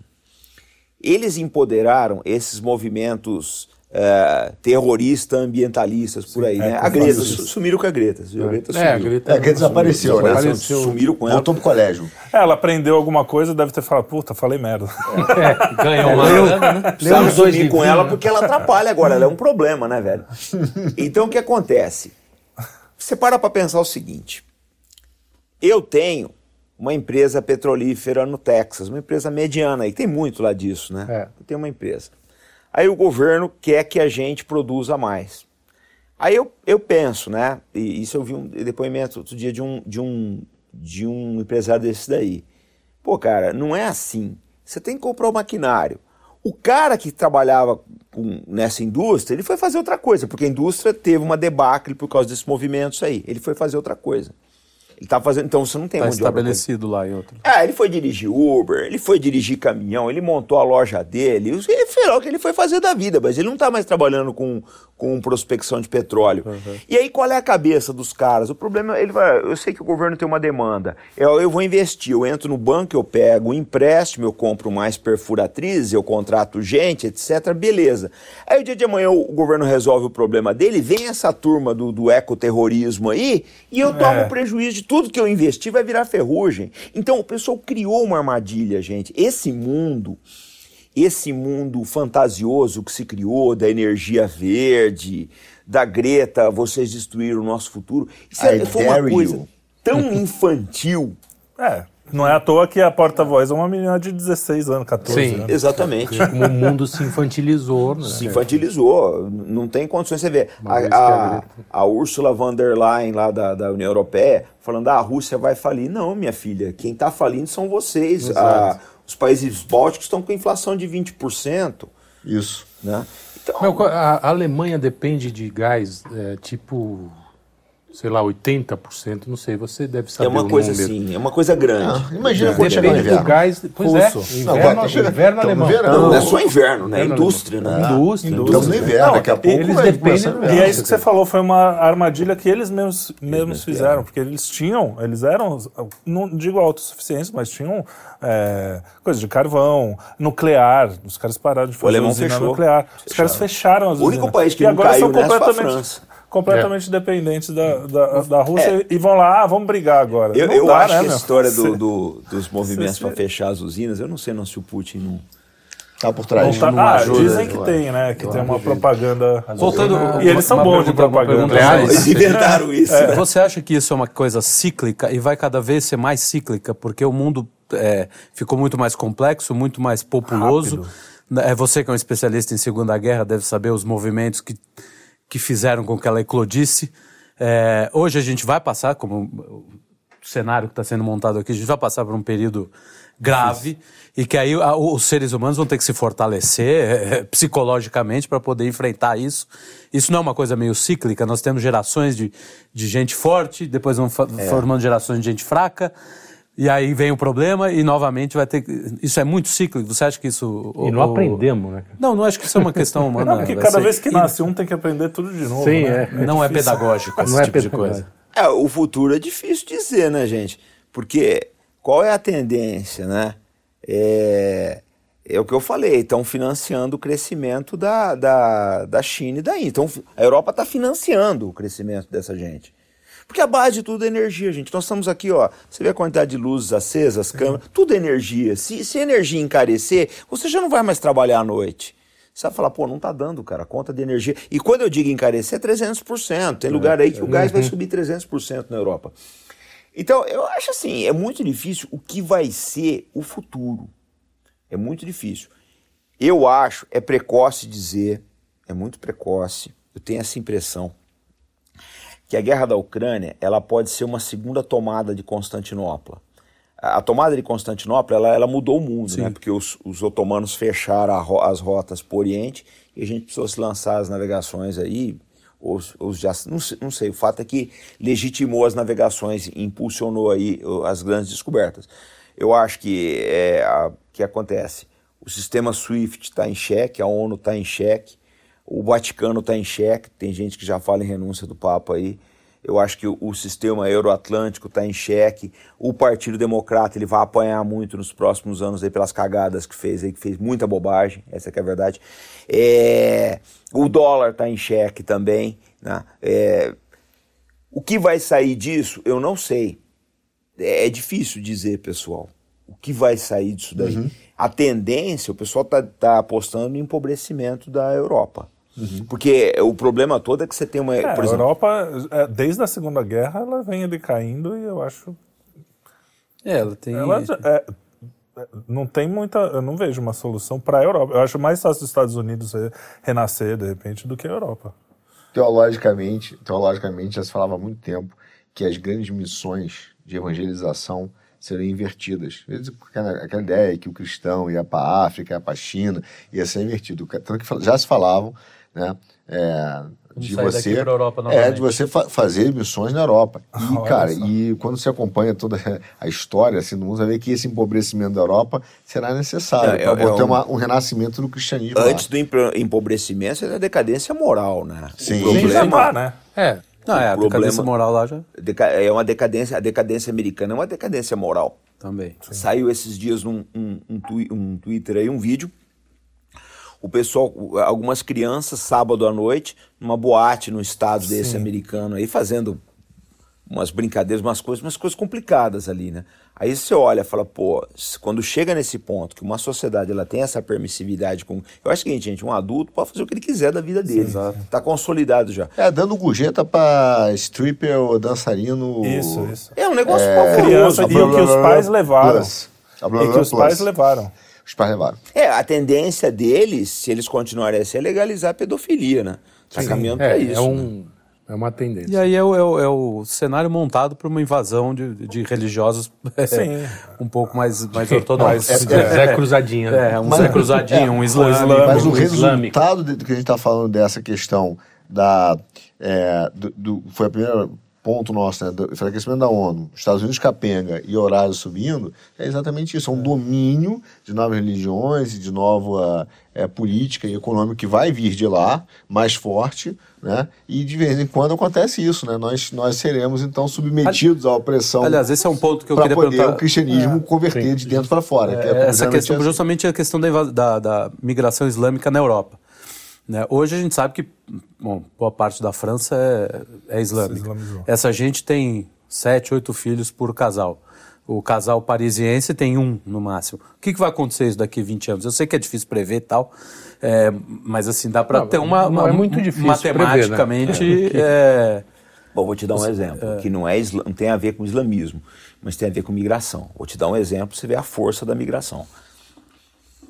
A OTAN ela fez um alarde enorme um mês atrás com a suposta entrada da Suécia. Ou vai vendo como é que as coisas são. com a suposta entrada da Suécia e da Finlândia. Não, porque agora a OTAN vai ficar mais forte, porque a Suécia vai entrar. O Erdogan, que é um sujeito complicado, presidente da Turquia, falou: não, Porra. Suécia não vai entrar, não, ela depende da minha aprovação. E eu só vou aprovar a entrada da Suécia se ela parar de apoiar os movimentos terroristas, que ele chama de terroristas curdos. Se ela, ela, ela, apro- ela parar de apoiar os movimentos curdos na Turquia e Síria. Você tem uma população de curdos na, na Suécia que chega a algumas centenas de milhares. Esses curdos elegeram uma deputada. A deputada que eles é uma mulher aguerrida pra caramba, é uma mulher guerreira. Ela falou: não, a Suécia não vai parar de apoiar, e o governo depende da- dela para formar maioria. A Suécia não vai a- a parar de apoiar os movimentos curdos. Então vocês estão vendo o problema que a migração criou É um dentro da Suécia? xadrez, assim, um negócio. Aí, o que está acontecendo? O, o- o Stoltenberg deve ir semana que vem para visitar a Suécia, né, e, e acho, talvez a Finlândia, para ver se. O Sto- Stoltenberg é o secretário-geral da ONU, para ver se ele consegue consertar isso. Porque, na verdade, se o Erdogan continuar batendo o pé e a Suécia não entrar por causa dele, é uma crise enorme na OTAN. Então você vê, um país mais ou menos homogêneo como é a Suécia, que é uma democracia, né? mas ah, o, o, o- o barulho e o peso dessa comunidade pequena de curdos dentro da Suécia. Né? E isso daí, esse movimento político, essa força política dessa minoria barulhenta, ela vai se refletir em outros países. Então, isso é uma coisa que eu estou falando para você. Eu acho que dentro de alguns anos, mesmo que essas, essas populações árabes não se tornem maioria, eles vão ser uma força, força política, muito grande, porque o, o francês ele tem um problema que nós não temos aqui no Brasil, né? Eles não absorvem essa gente, né? Essa- essas, essas pessoas Fica não, não separado. É triste isso. Porque aqui no Brasil não. Aqui a gente tem o Brás que fica. O Brás não, onde é que é? Que ficava É, os judeus é o e os. 25 e de os- março. É, Bom não, retiro. não, bom- não, retiro, bom retiro. No É, Rio é que tem a. Você tinha- você a- tinha- você como é tinha- que é? Saara, Saara. Saara. Não, eu, adoro essas coisas. É E o apelido já é demais, né? Saara. Saara. Não, é, é tudo Egito, O, Brasil é surreal, cara. A gente é um exemplo pro mundo. Você vai no Bom. Retiro, tem aquela sinagoga judaica lá, que é uma das mais antigas. E na frente tem uma igreja coreana. é Coreana, maravilhoso esse país. Um templo Você- coreano. Então, isso é legal, né? Você no vai no, Brasil. na 25 de março, o cara que é judeu, ele tem uma loja do lado do Sírio, aí um vai lá, ó, eu tô precisando de troco, você troca 2,50 aí. o- Aí o, o- o judeu da loja da 25 de março almoça, tem um restaurante sírio restaurante maravilhoso lá. sírio. E- Ele Almoça almoça no lá. grego, E grego, tudo mas bem. você Não, isso que você tá falando eu vivi, porque meu, meu avô tinha apartamento na 25 de março, loja na 25 de março, e convivia com toda Não, aquela e gente. um contando Não, ele- piada sobre o outro. Não, e ele tinha, sacaneando. ele tinha, ele tinha o resta o- a, a fábrica de camisa dele lá, ele ia buscar tecido na Zé Paulino com os judeus. Né? Hoje mudou, já é chinês na 25, na Zé Paulino é coreano. É, na Zé Paulino é coreano. Não existe Mas é- mais comunidade judaica, tem como. quase- Tem, né? Mas, Tem mais muito Foi pouco. todo Mas é foi É por, Já isso não, que, só pra ver, é por isso isso que aqui soa tão estranha essa mesma pauta identitária, né? Porque a gente não é divisível. né? Não, não. O Não vai brasileiro tende Mas- a chegar. Ah, o, o meu. o- o- a gente também falou uma, po- um pouco de família. Ele é meu pai, eu não sei se você sabe. Mas é, o meu avô, o pai dele. O meu pai tinha um amigo que era, que era anos 70, né? Sabe como é que é? tinha um amigo que era. Falando português, que era uma bicha louca. Chegava, não sei Ah, o o quê. Era- é. O Helder era uma figuraça. E ele chegava pra almoçar na casa do meu avô. Meu avô tratava ele super bem. Comia ele se com as dava minhas super bem. tias, Tá bom, um cara conservador. não, sei Não, não é nenhum Então, exemplo. assim, o Brasil não é exemplo, Dedé, porque ah, nos não anos vai- 80 Não, mas a gente podia Nos usar anos 80 isso. a gente Ah, tinha o que tá uma- acontecendo? o símbolo sexual brasileiro dos anos 80 era um travesti. Isso. Quantas vezes você não via concurso de travesti no, No no, no Santos, domingo no é. Silvio Santos? Não, não, a mas gente é isso nunca que eu digo. um país de, de, de se odiar. Né? A questão, muito- a questão é que eles, eles estão estão tentando importando esse ódio. artificialmente. Isso aí é culpa E- do e- PSOL até, tá? Sim, Não, sim. Mas não vai pegar. Eu Então, tava, outro mas dia, como que a gente volta a ter essa conversa? Porque eu penso assim, tem- a gente, o cara do PCL, que a gente até convidou, se você conhecê-lo, é, insista. Queremos porque- conversar Eu vou com falar, ele. O Rui Costa. É, e, Não, é que- PSOL, não, a culpa é do PSOL. Ele é PSOL. Não, não, eu sei, mas a gente convidou. você falar o que eu quero... identitarismo, identitarismo PCO capaz de Não, ser não, o que eu apanhado. Sai porrada. Não, não tem vez, não. É, é que o que eu estou dizendo é que a conversa entre nós e o PCO, a conversa entre nós e boa parte da esquerda, que está vendo essa loucura das grandes corporações querendo impor remédios, não vou falar aqui, né? Vocês entenderam o que eu quis dizer. É, as pessoas estão vendo isso e gente de espectros completamente diferentes. São essas pessoas que, que são honestas intelectualmente que a gente deveria conversar. Eu não tenho problema nenhum de conversar com o cara mais radical desde que ele seja honesto intelectualmente. O problema é como a gente matar, fazer né? isso na esfera pública. É, que não queira eliminar Não, mas o é que inimigo. tá, né, gente? É, Nós temos um, um lado aí. O identitarismo no Brasil, ele tem barulho.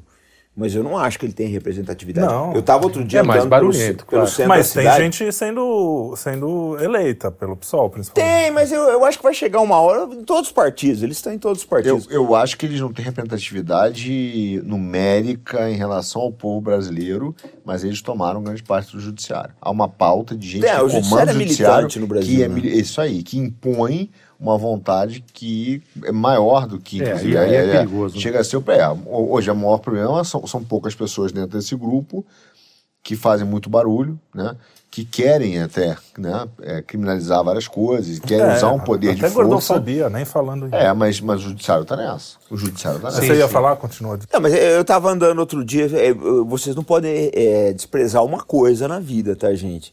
É, é a força é, do, do sentimento da população. Eu estava andando no centro outro dia, encontrei um rapaz e da Zona Leste, começou a bater papo.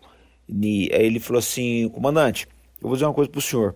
Eu gosto muito das suas lives, suas lives para mim o meu jornal nacional, faz três anos que eu assisto, eu sou comunista, não concordo com tudo do senhor, mas eu, eu gosto muito das suas lives aí, muito bacana tal, e eu tô muito puto no Brasil com esse problema de identitarismo, etc, não tem nada a ver com a gente, e esse é o sentimento do povão, eu acho que mais cedo ou mais tarde, a hora que se capitalizar isso daí, por isso que eu falei, gente, tem que chegar, tem que fazer o dia de amanhã uma constituição nova, e enquadrar tudo, pegar tudo que não é nosso, o que que não é, isso aqui não é do Brasil, isso que veio de fora, vamos tirar.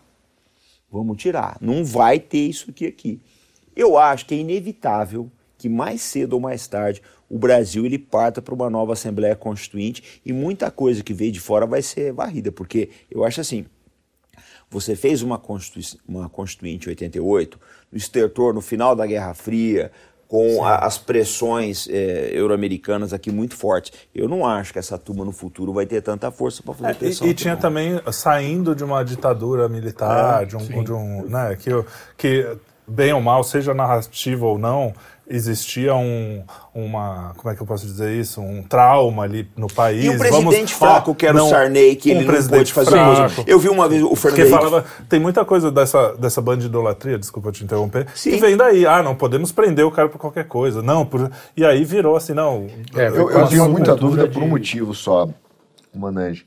É, o que eu vejo é que, tá, ah, por exemplo, essa- essas pautas que estão sendo importadas, elas não estão sendo só importadas, estão sendo injetadas em nós através das grandes empresas que utilizam, estão abastecendo é, culturalmente, né?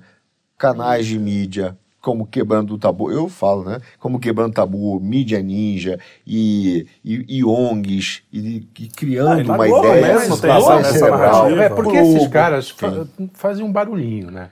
Fazem o lance não. é que tá na Globo. Não, A Globo mídia também, ninja, não, pô, olha só, fazem. Tem, sabe por quê? O, o, É, o Luigi, cara que é, lê Nidia Minja é o, é o roteirista da novela. Esse aqui é o problema. Ah, aí sim. Ele é o Mas roteirista, tá na né? Globo. ele é o cara que gera não, identidade para a pessoa do cara do site que está lá e se identifica. Eles pegam figuras semióticas é, muito próximas da realidade da população, principalmente de periferia, porque a periferia brasileira é o working class, na classe trabalhadora, é realmente conservadora nesse sentido. Ela é ou PCO ou direita, ela não Sim. é identitária. Sim, sim, é Mas conservadora eles nesse pegam, sentido, é. é, eles pegam essa é, é, esse perfil né, semiótico e estão botando lá. E é massacre. Aí você tem redes, você tem hoje ONGs é, e instituições, por exemplo, de formação política, que está patrocinando, estão patrocinando partidos políticos, patrocinando candidatos identitários, tá? E quando eu digo identitário, é de pauta identitária, Sim, né? Você tem a... Agora me esqueci, daqui a pouco eu vou me lembrar, mas que é ligado à rede, o partido lá do Randolfo Rodrigues, que está lá, cara. Ele- você pega, é um, é, é um monstro. E tem empresas como Natura, tudo patrocinando. Perdemos o patrocínio Natura, mas está lá patrocinando. Acabamos é de grana mais um. Na veia, bum! E isso, cara, e o Randolph bate, tá lá bate, bate. falando com o STF, tá- tem toda uma articulação. Sim, né? por isso que eu sou um pouquinho Não, vem muito dinheiro de fora nisso aí, gente. Você pega o, o NED, que é um braço da CIA, o National Endowment for Democracy, NED, né? O Ned bota dinheiro aqui, Fundação Soros, a, a Fundação Open Society. É, Open Society, né, do Soros, o, o, o, a Fundação Rockefeller, etc. Se você olhar mesmo, se você fizer uma análise aí do que aconteceu no Maidan na Ucrânia em 2013, são as mesmas fundações. Eu estava lendo um livro sobre a Ucrânia interessantíssimo, e, e o autor fala o seguinte, é um holandês, que um militante confessou para ele, falou, olha, eu ganhava mais em 15 dias de protesto em Kiev do que trabalhando. Então eu ia para rua. Eu ganhava mais no protesto, né? Que é uma coisa mais tranquila, que o protesto era o seguinte: você ficava ali no acampamento, ele falou, ô pessoal, vamos, vamos, vamos, todo mundo, cada um pega uma faixa, um cartaz, vamos lá, lá, lá. Faz um barulhinho lá. Faz um barulhinho e voltava, porque são várias militâncias. né? A gente não pode achar que todo mundo que estava ali era violento. Uma parte era esse pessoal que depois tornou Azov, essas coisas todas.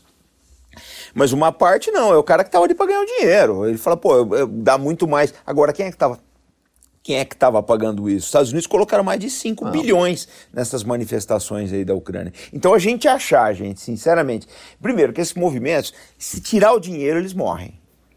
Se tirar o dinheiro, não tem força, não tem ideia, o cara não tem, não tem representatividade nenhuma, é puramente dinheiro. O cara injeta dinheiro ali, aí o cara fica agressivo, enche o balão. Você cortar aquele oxigênio ali, por que, que essas manifestações não dão certo? Por exemplo, na Rússia, na Hungria, porque o governo vai em cima do dinheiro, meu camarada. Começou a entrar o dinheiro. É, e você- desce porrada também, né? é, tem esse lado também. Não vou nem entrar. Não vou dizer que eu, tô- eu sou a favor do Putin, essa coisa toda, mas não é dominaram, nada eu acho disso. que no Brasil eles dominaram esse problema de subverter a democracia né, por dentro, capturar as Sim, instituições. sim, sim. E eu estou dizendo, olha, eu, eu falei que tinha me esquecido, mas eu falei aqui com o meu ponto, né, o diretor já do, falou, entra no RAPS, R-A-P-S, depois você entra lá. É uma fundação que está ligada a Rodrigues, uma série de políticos em diversos partidos brasileiros, financiado pelas empresas, Natura e outros, bancos aí famosos, né? ele financia, prepara os caras e eles vão para a política. E aí por isso que eles falam assim, eu não preciso de dinheiro para fundo partidário, não preciso de nada. Claro, pô, o cara tem um monstro ali atrás, É. injetando Aí e a pauta eu, dele né? é 100% identitária. 100% É, mas identitária. eu acho, que, não vai, Subversão eu da acho que isso vai democracia. morrer, gente. Mais cedo ou mais tarde, isso vai morrer. Mas e o contrário? Você diz assim, ó, essas coisas artificiais que os caras entram com dinheiro não funciona porque realmente tirou o dinheiro, acabou. E como no Brasil aqui, pega o 7 de setembro do ano passado, tava uma multidão na rua. Existe um sentimento, você vê claramente. Claro. Tudo bem que existem os 40 milhões de votos do Haddad que você falou, que também existe esse sentimento. Mas a, o que, a impressão que a gente tem é que esses dois sentimentos, tanto os deles quanto os nossos, o- eu falo deles nossos porque todo mundo sabe mais ou menos o que a gente pensa aqui, é, eles não conseguem chegar ali para transformar mesmo as coisas. Tem sempre um, um, um muro onde as coisas acontecem independente, e aí vira esses Randolph, que são os caras que recebem uma grana de fora, vira outro. e- Como que a gente faz para quebrar esse negócio? Porque você falou, ah, tem o sentimento geral, o sentimento está aí, mas a gente não consegue ultrapassar para a ação eh, sem ser revolucionária, porque eu não sou a favor da revolução, sou a favor de, um, de uma ação Tem que ter conversa, né, gente? O que não pode é deixar esses dois movimentos um saírem na porrada com o outro, que é o que aconteceu na Ucrânia. O que, olha, eu vou contar, vai, mais porque aí você fala, Ross, por que você está sempre voltando na Ucrânia? Porque o- a revolução do Maidan, ela foi um modelo para todas as revoluções coloridas do mundo. Todas. E, e todas as revoluções coloridas acabaram muito mal. Muito mal. Essas revoluções coloridas que os Estados Unidos patrocinam acabaram muito mal no mundo inteiro. Na Síria está aí 5 milhões de refugiados, 600 mil mortos. A Líbia em guerra civil. A Ucrânia. Sempre acaba, acaba mal esse negócio. Então, na verdade, o que o pessoal não entende é o seguinte: por que, que são feitas essas revoluções coloridas? Por que, que o Brasil sempre vai ser alvo? Porque isso dito por um americano, eu vi uma entrevista uma vez fora de série. Ele fala uma coisa que é uma grande verdade. Os Estados Unidos, qual é a filosofia básica? É destruir centros de poder regionais. Porque são uma ameaça à hegemonia deles, e é mesmo. O Brasil, gente, o Brasil bem administrado, né, com investimentos certos, investir na educação desse povo, que o povo é trabalhador pra caramba, isso aqui vira uma segunda China em termos de ser motor econômico. Sem dúvida. Não tem inevitável. E potência água ainda por cima, né? Sim, Alimento, to- que a China não é. não tem? A China Não não é, é. a terra lá não é boa. Não tem. 15%, Nossa. de 13% a 14% do, do solo chinês é arável. Então, eu acho assim, qual é a ideia? Eles precisam tirar o Brasil de fora do, do, do jogo. Como, é, como você faz para tirar do jogo? É bem simples, você deixa o país dividido, você bota esses políticos vagabundos aí que a gente cansa de ver aí com essas pautas aí, e o cara vai vai tocando horror e a gente não chega em lugar nenhum. O que, que eles fizeram com a Ucrânia? Bom, vamos fazer o seguinte: a gente tem que tirar o Yanukovych, tá? porque ele tinha uma, uma política de conciliação com a Rússia, precisa tirar. Uhum. Yanukovych has to go. Quem é, como é que a gente faz para tirar ele? Olha, não tem jeito, vai ter que ser na base da violência. Armaram quem? Os nazistas. É um fato. Estão uhum. querendo branquear o Azov, mas aquilo é nazismo. Uhum. Se aquilo não for nazismo, eu não sei o que é. Tá? Pinta de nazista, saudação, na, é, é, tatuagem de nazista, culto a personagens. Na... É nazista, meu amigo. Se aquilo não for, desculpa, eu não sei o que, que é. Uhum. Eu não sei o que é, então. Então, o que, que, que, eles fazem? Não, vamos pegar as milícias mais radicais e empoderar esse pessoal, vamos dar dinheiro, e eles vão para cima da polícia. Aí você pega os documentários da época, você vê os caras com escavadeira. Sim, o cara é dirigindo uma escavadeira para ir em cima da Berkut, a polícia de elite da Ucrânia. E eles fizeram o seguinte: foram para cima do dirigente, do Yanukovych, e fizeram ele assinar um documento garantindo que ele não ia usar as Forças Armadas contra os manifestantes. O governo dele caiu. É assim que a coisa funciona. Aí, na sequência, o que, que você tem? Você destruiu a força do Yanukovych, né? aí tem aquele aquele aquele áudio famoso da Vitória Nuland, que ela colocou o Artseniuk no poder, né? ela brigou para colocar ele no, no, em posição chave. Primeira coisa que ele fez, ele mandou 42 toneladas de ouro da Ucrânia para os Estados Unidos.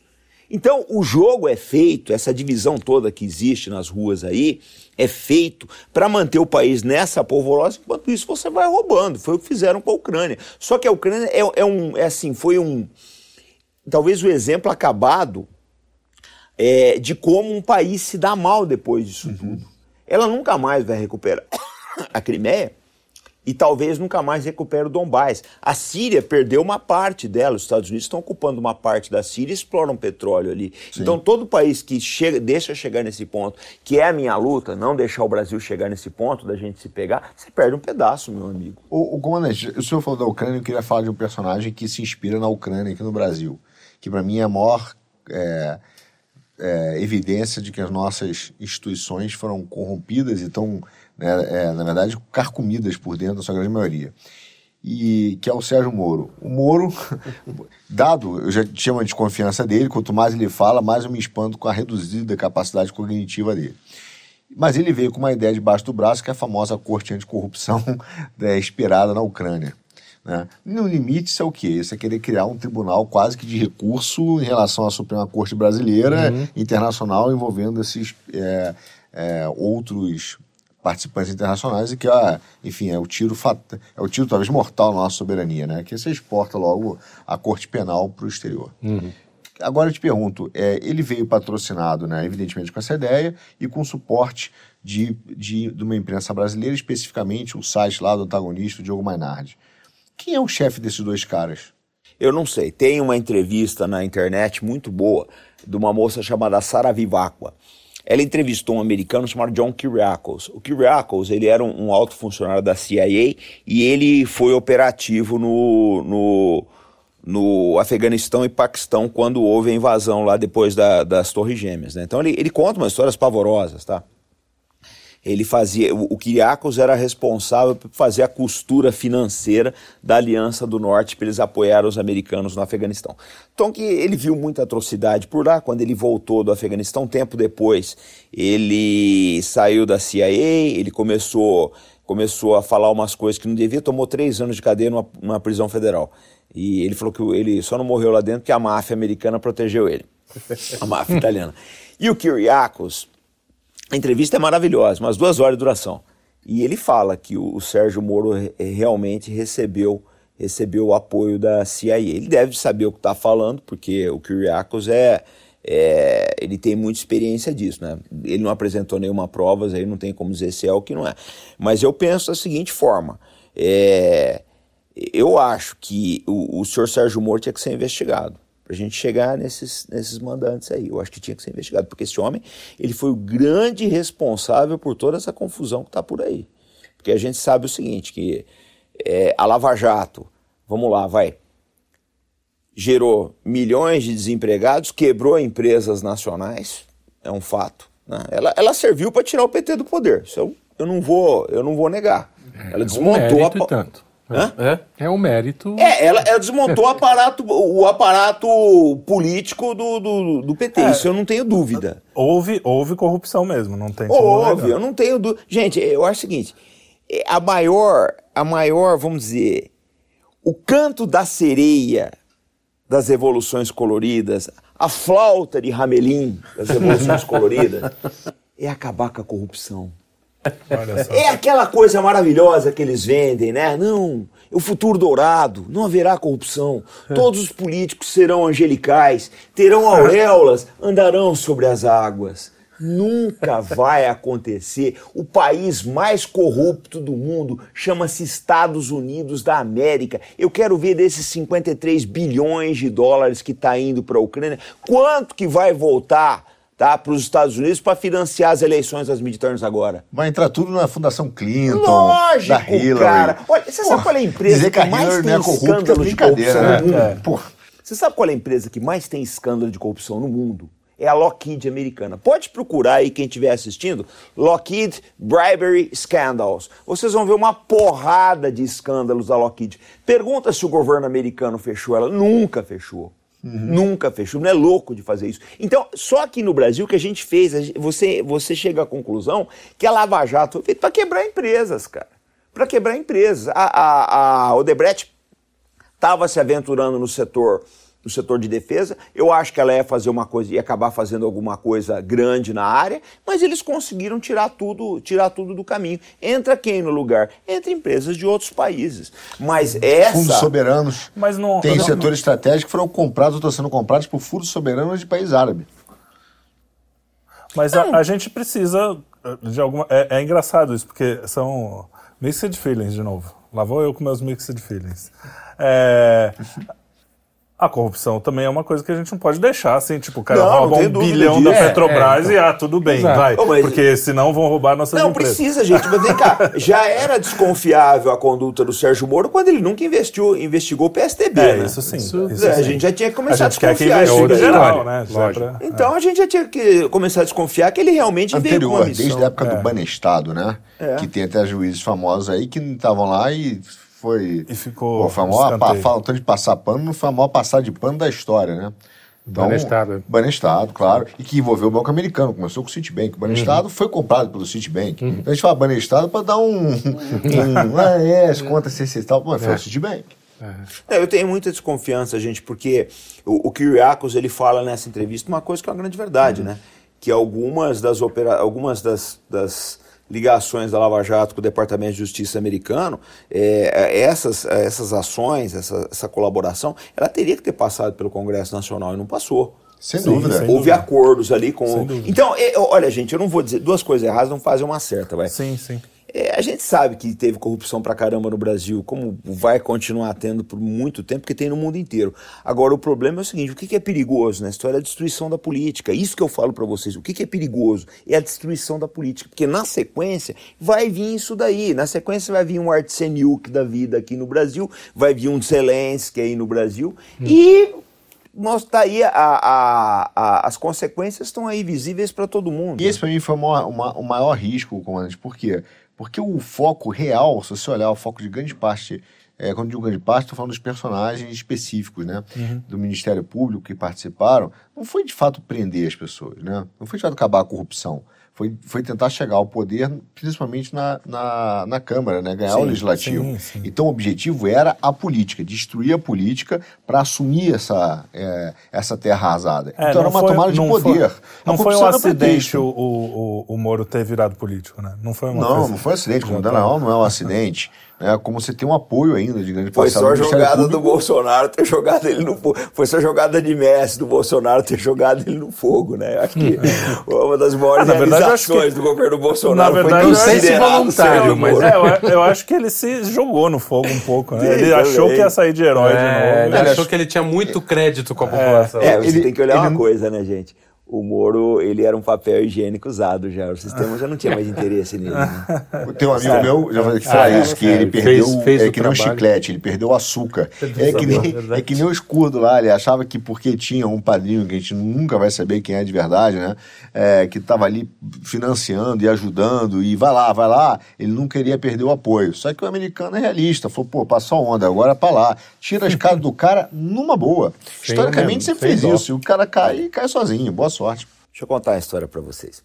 Tem um, um político, ele tem dupla nacionalidade, ele é georgiano e ele é ucraniano, chama-se Mikhail Saakashvili.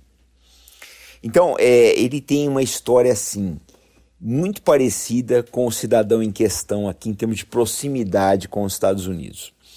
Aí o Saakashvili, muito ligado ao George Bush, tem uma foto dos dois juntos aí, o George Bush levantando a mão dele. Ele, o pessoal foi trabalhando ele até ele chegar a ser presidente da Geórgia. Quando ele foi presidente da Geórgia, então você vê que a história se repete, né? A história se repete. Quando ele foi presidente da Geórgia, ele começou a fazer o quê? A mesma conversa da Ucrânia. Vamos levar a Geórgia para a OTAN. O Putin não gostou. Ele fez a mesma. O, o que o Putin fez na Ucrânia em 2014, ele já tinha feito na, na Geórgia em 2008. O pessoal não se tocou disso. Ele fez uma sedição na Abcásia e na Ossétia, Ossétia do Sul. Como é que funciona isso daí? Existe uma coisa na, na guerra híbrida chamada passaportização. O que, que é passaportização? Passportization. Eu chego aqui nessa sala, somos todos brasileiros. Eu sou um agente é, russo. Eu pego aquele pessoal que está no canto ali, dou um passaporte russo para cada um. Chega, começa a ter metade de russo nessa sala. Foi isso que o Putin fez. Eles começaram a passaportizar tanto a Bicásia quanto a Ossétia. Agora todo mundo é russo, agora todo mundo tem, tem passaporte ali. O, o Saakashvili, você está oprimindo os russos éticos. É, não, não tô. Tá sim. Vou mandar minha tropa. Mandou os tanques pra lá Genial. e Cara, tirou. a Cara, tu- o cara é um, é um gênio. craque. Ele Você não vê- nasceu ontem, gente. Não, os caras têm os cara Não, têm anos de esse subversão, da né? Guerra, Sistema sim, de esse leu subversão, sabe KGB, tudo. né, Esse pô? leu É, da KGB, guerra. O, o E- Putin é tenente-coronel do KGB, vocês Pois têm que tomar é, muito cuidado. não é um Os caras cara- também. não é- Aliás, lá falava Sabe o que tá que não fazendo. existe ex-KGB, né? Ah, Não existe ex-KGB não existe, cara. KGB, KGB, não. não. Era KGB pra Aí ele sempre. fez isso, ele pegou, mandou as tropas e falou: bom, pra resumir a história. o Saakashvili sabe onde é que tá hoje? Não sei se já soltaram, ele vai estar na cadeia. Foi pra cadeia. Ele tem a mesma função do Zelensky, a mesma função de certas figuras aqui no Brasil e acabou na cadeia. Eu acho que o Zelensky ainda vai acabar na cadeia e algumas figuras aqui no Brasil de, de uma proximidade muito grande com esses mesmos grupos aí devem acabar na cadeia. Então, essa história de achar, gente, o que está acontecendo aqui é novo, não é. Ele fez a mesma coisa. Quem olhou ele em 2008 e olha em 2014, 2014 foi a mesma coisa. Passaportização do, do, do Donbass, houve uma, uma- Acho que nem precisava, porque na verdade uma boa parte do, do pessoal era russo mesmo. E agiu em cima dos russos étnicos da. da que, que a Crimeia, na verdade, sempre foi russa. Aí o resto é uma questão, é uma pura, e- pura e simplesmente uma questão de pôr diesel nos tanques de guerra e rodar. Foi o que ele fez. Agora, aí você pega, eu tô, eu tô falando tudo isso para chegar no Brasil o Zelensky, o Saakashvili e algumas figuras aqui vão acabar na cadeia, gente. O Saakashvili, quando acabou a utilidade dele, o pessoal botou e falou, não, não... Mas ele- vai acabar na cadeia não necessariamente porque vai ter uma reação, é porque, ah, perdeu, perdeu, a- É, perdeu perdeu e- açúcar, é que nem você falou. Pô, nós sabemos que teve uma série de excessos na Lava Jato. Uma hora alguém vai chegar e falar, não, agora a gente vai julgar esses, esses processos aí. Tomara. Né? Então é essa coisa, gente. Agora, o, qual é o, o pior saldo da Lava Jato? O pior saldo, que é o que ninguém fala, é o STF empoderado. Porque quando ah, o STF prendeu Lula, quando ele não deixou ser nome- nomeado o Ministro, né? o ministro da Casa Civil e uma série de outras coisas, todo mundo, pô, o STF é bacana. Herói do STF é- Brasil, sim. eu fui, gente, eu fui. Isso ninguém me contou. Eu fui com a minha esposa num, numa palestra do Moro e da ministra Carmen Lúcia aqui no, acho que foi no Transamérica, não sei, ali na, na, na Alameda Santos. Mas ele foi ovacionar, vocês tinham que ver, era uma idolatria por ele. Tava ele, a Carmen Lúcia, a Joyce Hasselman, tinha mais um pessoal ali. Foram idola... Era uma idolatria em cima do Moro. Né? Foi o auge da Lava Jato. O auge da Lava Jato. E vocês veem como é que as coisas estão hoje, né?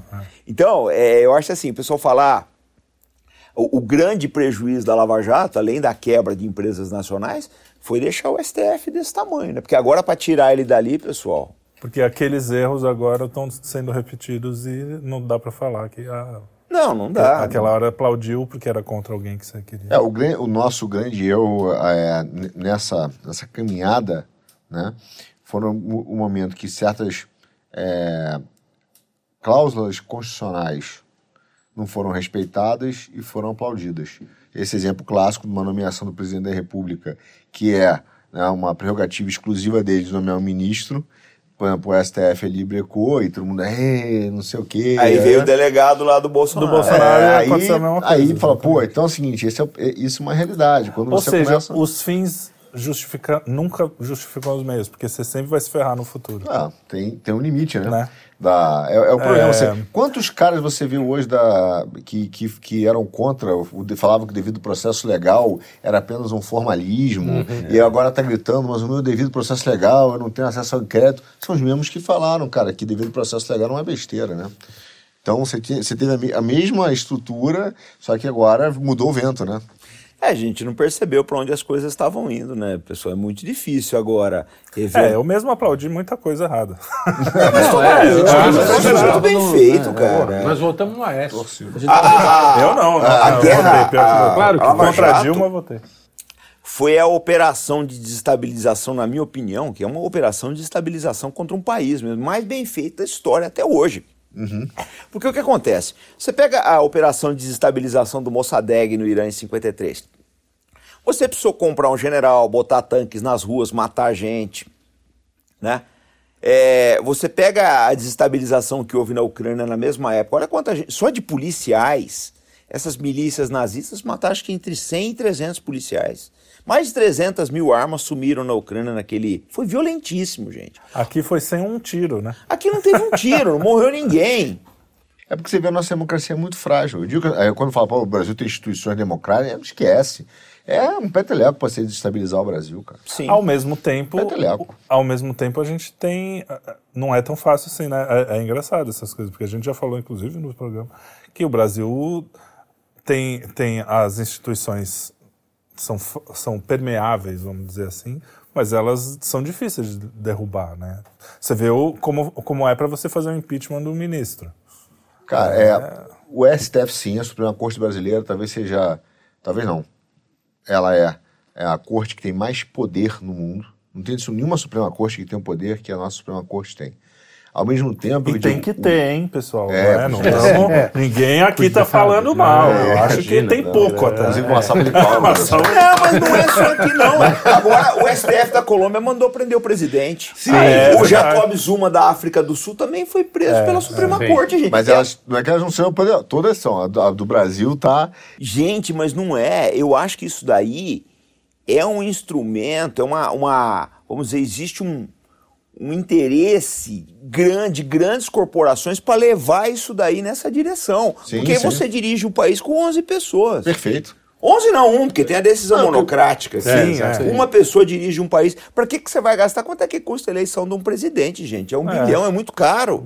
Não dá. É mais fácil você chegar depois que você coloca. Você, você consegue aparelhar uma Suprema Corte, ou você consegue direcionar ela, você faz o que você quer. Prender o, o ex-presidente da África do Sul dessa forma.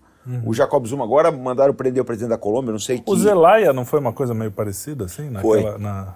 Foi. Mas o Zelaya também, disso? O que eu acho no Brasil, ô, Trélio, assim, talvez o, o- a grande sacada do Bolsonaro foi perceber quem era o Moro. Tá? Foi. E ter reduzido o tamanho do Moro na hora certa. Entendeu? E ele percebeu bem. Foi a grande sacada. O Bolsonaro salvou o Brasil duas vezes, tá? Um tio percebeu o Moro e falou: "Ih, esse cara aqui.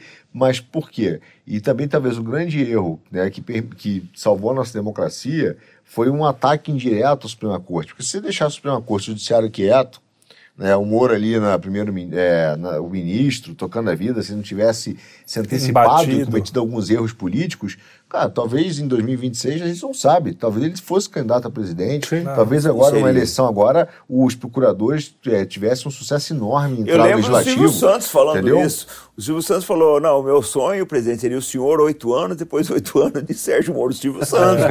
Ele falou isso daí. Entendeu? Mas aí que É, tá mas o negócio. O erro foi né? cutucar o judiciário. Se Nossa. tivesse deixado os caras aí de lado, Nós temos que fazer justiça a uma pessoa nessa sala, hein, pessoal. Ah, obrigado. Sempre deu, sempre deu um alerta sobre quem era o, o Gilmar Mendes. Gilmar, sim. O Gilmar Mendes. Pô, eu lembro, na época, falei brigão, o Gilmar, não sei o quê. Mas ele estava certo. Ele foi uma das primeiras pessoas Incrível, né? que colocou o dedo na ferida. Né? E, então você vê, eu tenho uma frase, é, é triste essa frase, cara, eu não gosto de falar ela, mas eu sempre uso. No Brasil, todas as vezes que você dá razão pra alguém, levam a sua. Puta, É impressionante. triste, É verdade, é verdade. Eu adoro esse Bom, país. mas né? ó, a gente. É bom quando eu falo que a gente é honesto, é assim, você errei. Fiz- a gente aplaudiu o cara, erramos, É, tudo bem. erramos, A, gente- normal. a vida é isso, né? alerta, Mas você né? revê os seus próprios, né? É, a gente, infelizmente, a gente já passou do tempo aqui. e Ah, vocês. a conversa é muito boa. Eu entendo agora porque seus podcasts têm quatro horas, cinco, Não, são as entrevistas. O meu não, o meu só tem uma hora. Live minha é uma hora de duração. Ah, sua. mas o pessoal convida. Aí, Aí eu- fica- Gente, eu não sei, eu acho assim, eu, eu procuro ser muito, muito gentil, muito afável, muito amável com as pessoas. O pessoal vê, vê o dragão lá na tela. Não é isso. A gente trata bem todo mundo. Então o cara fala, eu preciso fazer um podcast de cinco horas. Vamos fazer, cara. A gente faz, vamos. vamos. Então, e o papo vai, tem papo É, aí. tem vai. papo. Tem conversa. Aliás, eu teria muito mais coisa pra falar. Mas Quer, quer fazer a sua última Não, não, pergunta? não, não é gente, porque vai demorar. Cada um. Aí a Não, gente vai pode falar, voltar. Fala a última É, o pergunta. dia que vocês quiserem. Não, bom. é, aí voltando um pouco para o nosso quintal, olhando para nossa casa aqui, para a história. É, você eh, foi, teve no exército, não é isso? Começou no exército, foi piloto, só que não foi da aeronáutica, Não. tá? E depois foi para a marinha, ou seja, você tem uma Terra uma- marear. Terra É, marear. foi alguma coisinha. Terra marear. Não tentei fazer isso em casa. tá? E, e nós tivemos um, ou seja, você é um militar, né, de carreira, agora aposentado, não é aposentado, É fala, reserva. reserva. É, e provavelmente acompanhou o regime militar no Brasil. Eu era muito novo, mas eu peguei, eu peguei coisas. É, vi você coisas- provavelmente é mais novo que eu. Então, ah, você acha, assim, olhando de longe, que eles fizeram um bom trabalho? Ou deixaram, ou deixaram espaço para o que está acontecendo hoje? Não, eu, eu, eu acho o seguinte: é a única coisa que eu, que eu condeno daquela época em termos de desenvolvimentismo é que os militares não entregaram o Brasil como uma potência nuclear. Deveriam ter feito isso. Eu acho que esse foi um erro. Mas de resto. O, o Geisel tem, é, foi, foi no governo Geisel, né? O, Foi. A, Foi, as mas- usinas lá de Angra e tal. Sim. E isso foi brecado no próprio governo militar, não? Não, foi brecado, começa a ser brecado no governo Collor. Ah, do governo Collor e depois o eu falo sempre que é a tríade, né? O Collor fecha a base do cachimbo, que na verdade teve um efeito simbólico. Em termos práticos é pouca coisa, mas o efeito simbólico foi enorme. ele joga pra lá, né? Exatamente. Antes desse, o, Li, o Ulisses já tinha colocado aquela cláusula idiota na Constituição lá de usar armas nucleares, eh, energia nuclear só para fins pacíficos. Não sei onde ele estava com a cabeça para colocar esse negócio. E tem gente que acha que o Ulisses é estadista, eu não acho. E... A gente não sabe até hoje onde ele tá com a tá cabeça. de- É, Exato. É, tem Foi esse um lado negro, também. desculpa, pessoal. Tem esse lado também. Essa foi, essa foi, essa foi infame. Essa foi infame. Mas, e, e outra É foi teve o, bolachas um dia. o Fernando Quinta- Henrique Cardoso, né? Não seja de quinta aí. O Fernando Henrique Cardoso foi o pior deles, porque ele assinou o Tratado de Não Proliferação de Armas Nucleares. Foi o pior deles, na minha opinião. Eu acho o seguinte: o Fernando Henrique Cardoso.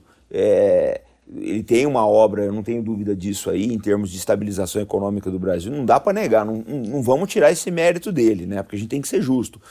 Mas esse caso do Tratado de Não Proliferação de Armas Nucleares, nós vamos pagar muito caro ainda, porque não ter armas atômicas, um país que nem o Brasil, da riqueza do Brasil, não ter armas atômicas, É, é o mesmo caso do desarmamento para pessoa física é, o, é não ter uma arma É nuclear num mesma país. coisa, é a mesma É, coisa. e- e a impressão que eu tenho, né, do que eu vi o governo Fernando Henrique, né, é que ele nada mais é do que um pau mandado dos Clinton.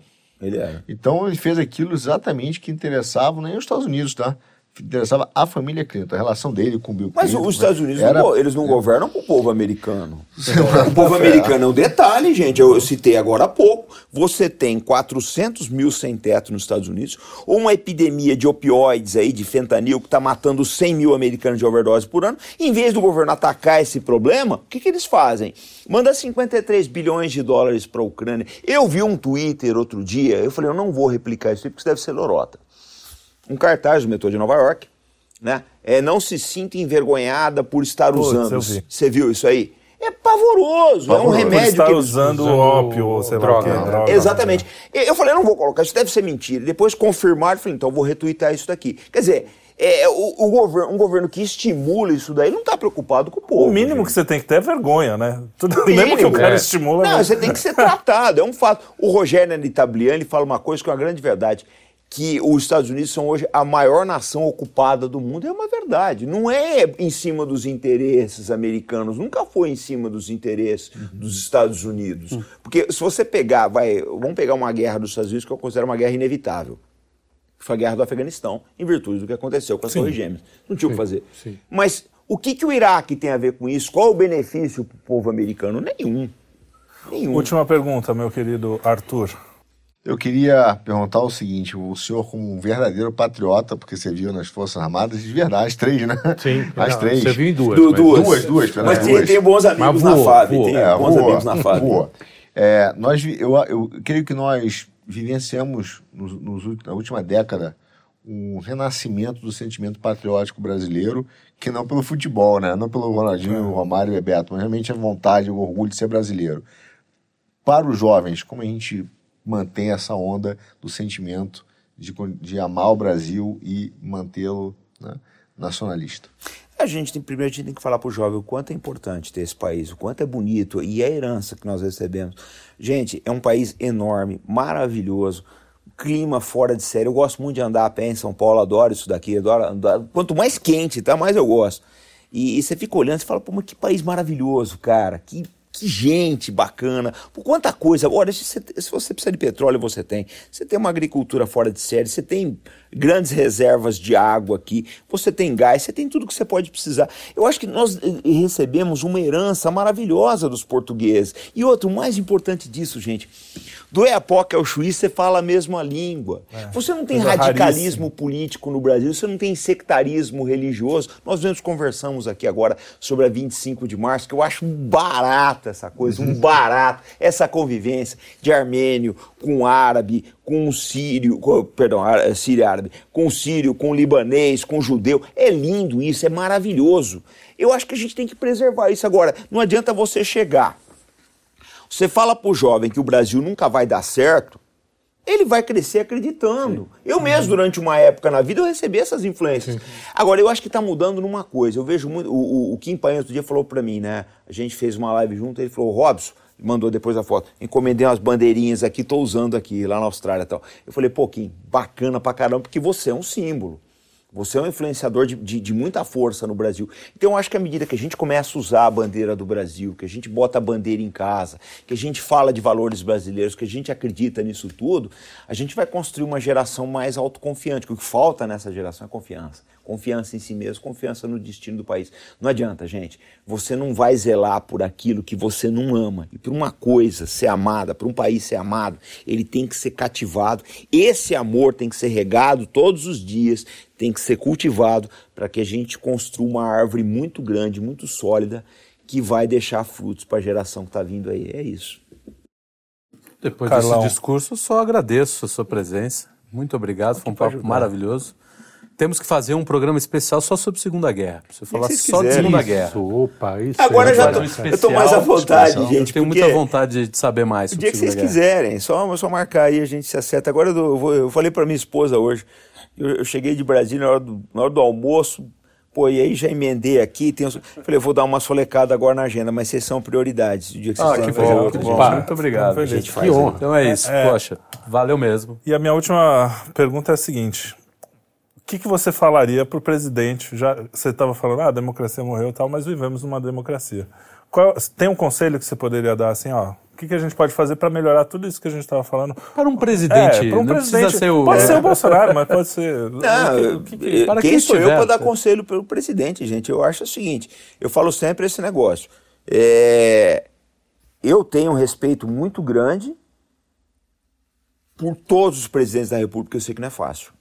Eu imagino, você pega o Bolsonaro no primeiro dia de governo dele e pega agora, vê como é que ele envelheceu. Pega o Barack Obama lá, o Lula aqui, a Dilma, todo mundo, todo mundo, Fernando Henrique, porque é muito desgastante. São os destinos de 200 milhões de pessoas, né? Então, o que a gente diz pro, diria para o presidente é para ele ter serenidade, acreditar na missão. Eu acho que o Brasil eu acho que ninguém que chega naquela cadeira no Brasil até hoje chegou com más intenções. As pessoas, uns vão errar, outros vão acertar, gente. Agora, a gente não pode, eu, eu digo sempre isso nas minhas lives: não contem comigo para dividir o Brasil para fazer oposição irresponsável. Se chegar, se eu votar no Fulano, entrar Beltrano no governo. Meu amigo, eu não vou fazer oposição irresponsável como eu canso de ver aí umas É, coisas tá absurdas. absurdo, Umas coisas absurdas. O que, que o país vai ganhar com isso? Eu não posso chegar e falar, não, eu não estou governando a casa, eu vou tocar fogo nela. né? Então eu não sou ninguém para dar conselho no presidente da República. Eu só peço aos brasileiros que, seja quem for que ganhe essa eleição, se o Bolsonaro dobrar o mandato dele, ou o Lula, o Ciro, que são os que estão na frente aí, quem quer que seja, vamos rezar pelos, pelos, pelo futuro presidente para ele ter luz, né? para ele ter sabedoria para tocar isso aqui, porque está todo mundo no mesmo barco, tá, gente? É isso aí. É. Muito obrigado a vocês, muito obrigado ao Farinazzo pela presença, ao, ao comandante, né? Tem que falar direito. É, É, e não esqueçam de assinar o canal, não esqueçam de colocar o sininho. E é sempre um prazer estar aqui. Foi muito legal te conhecer e o papo foi muito bacana. Até o próximo Quinto Elemento. Te vejo lá.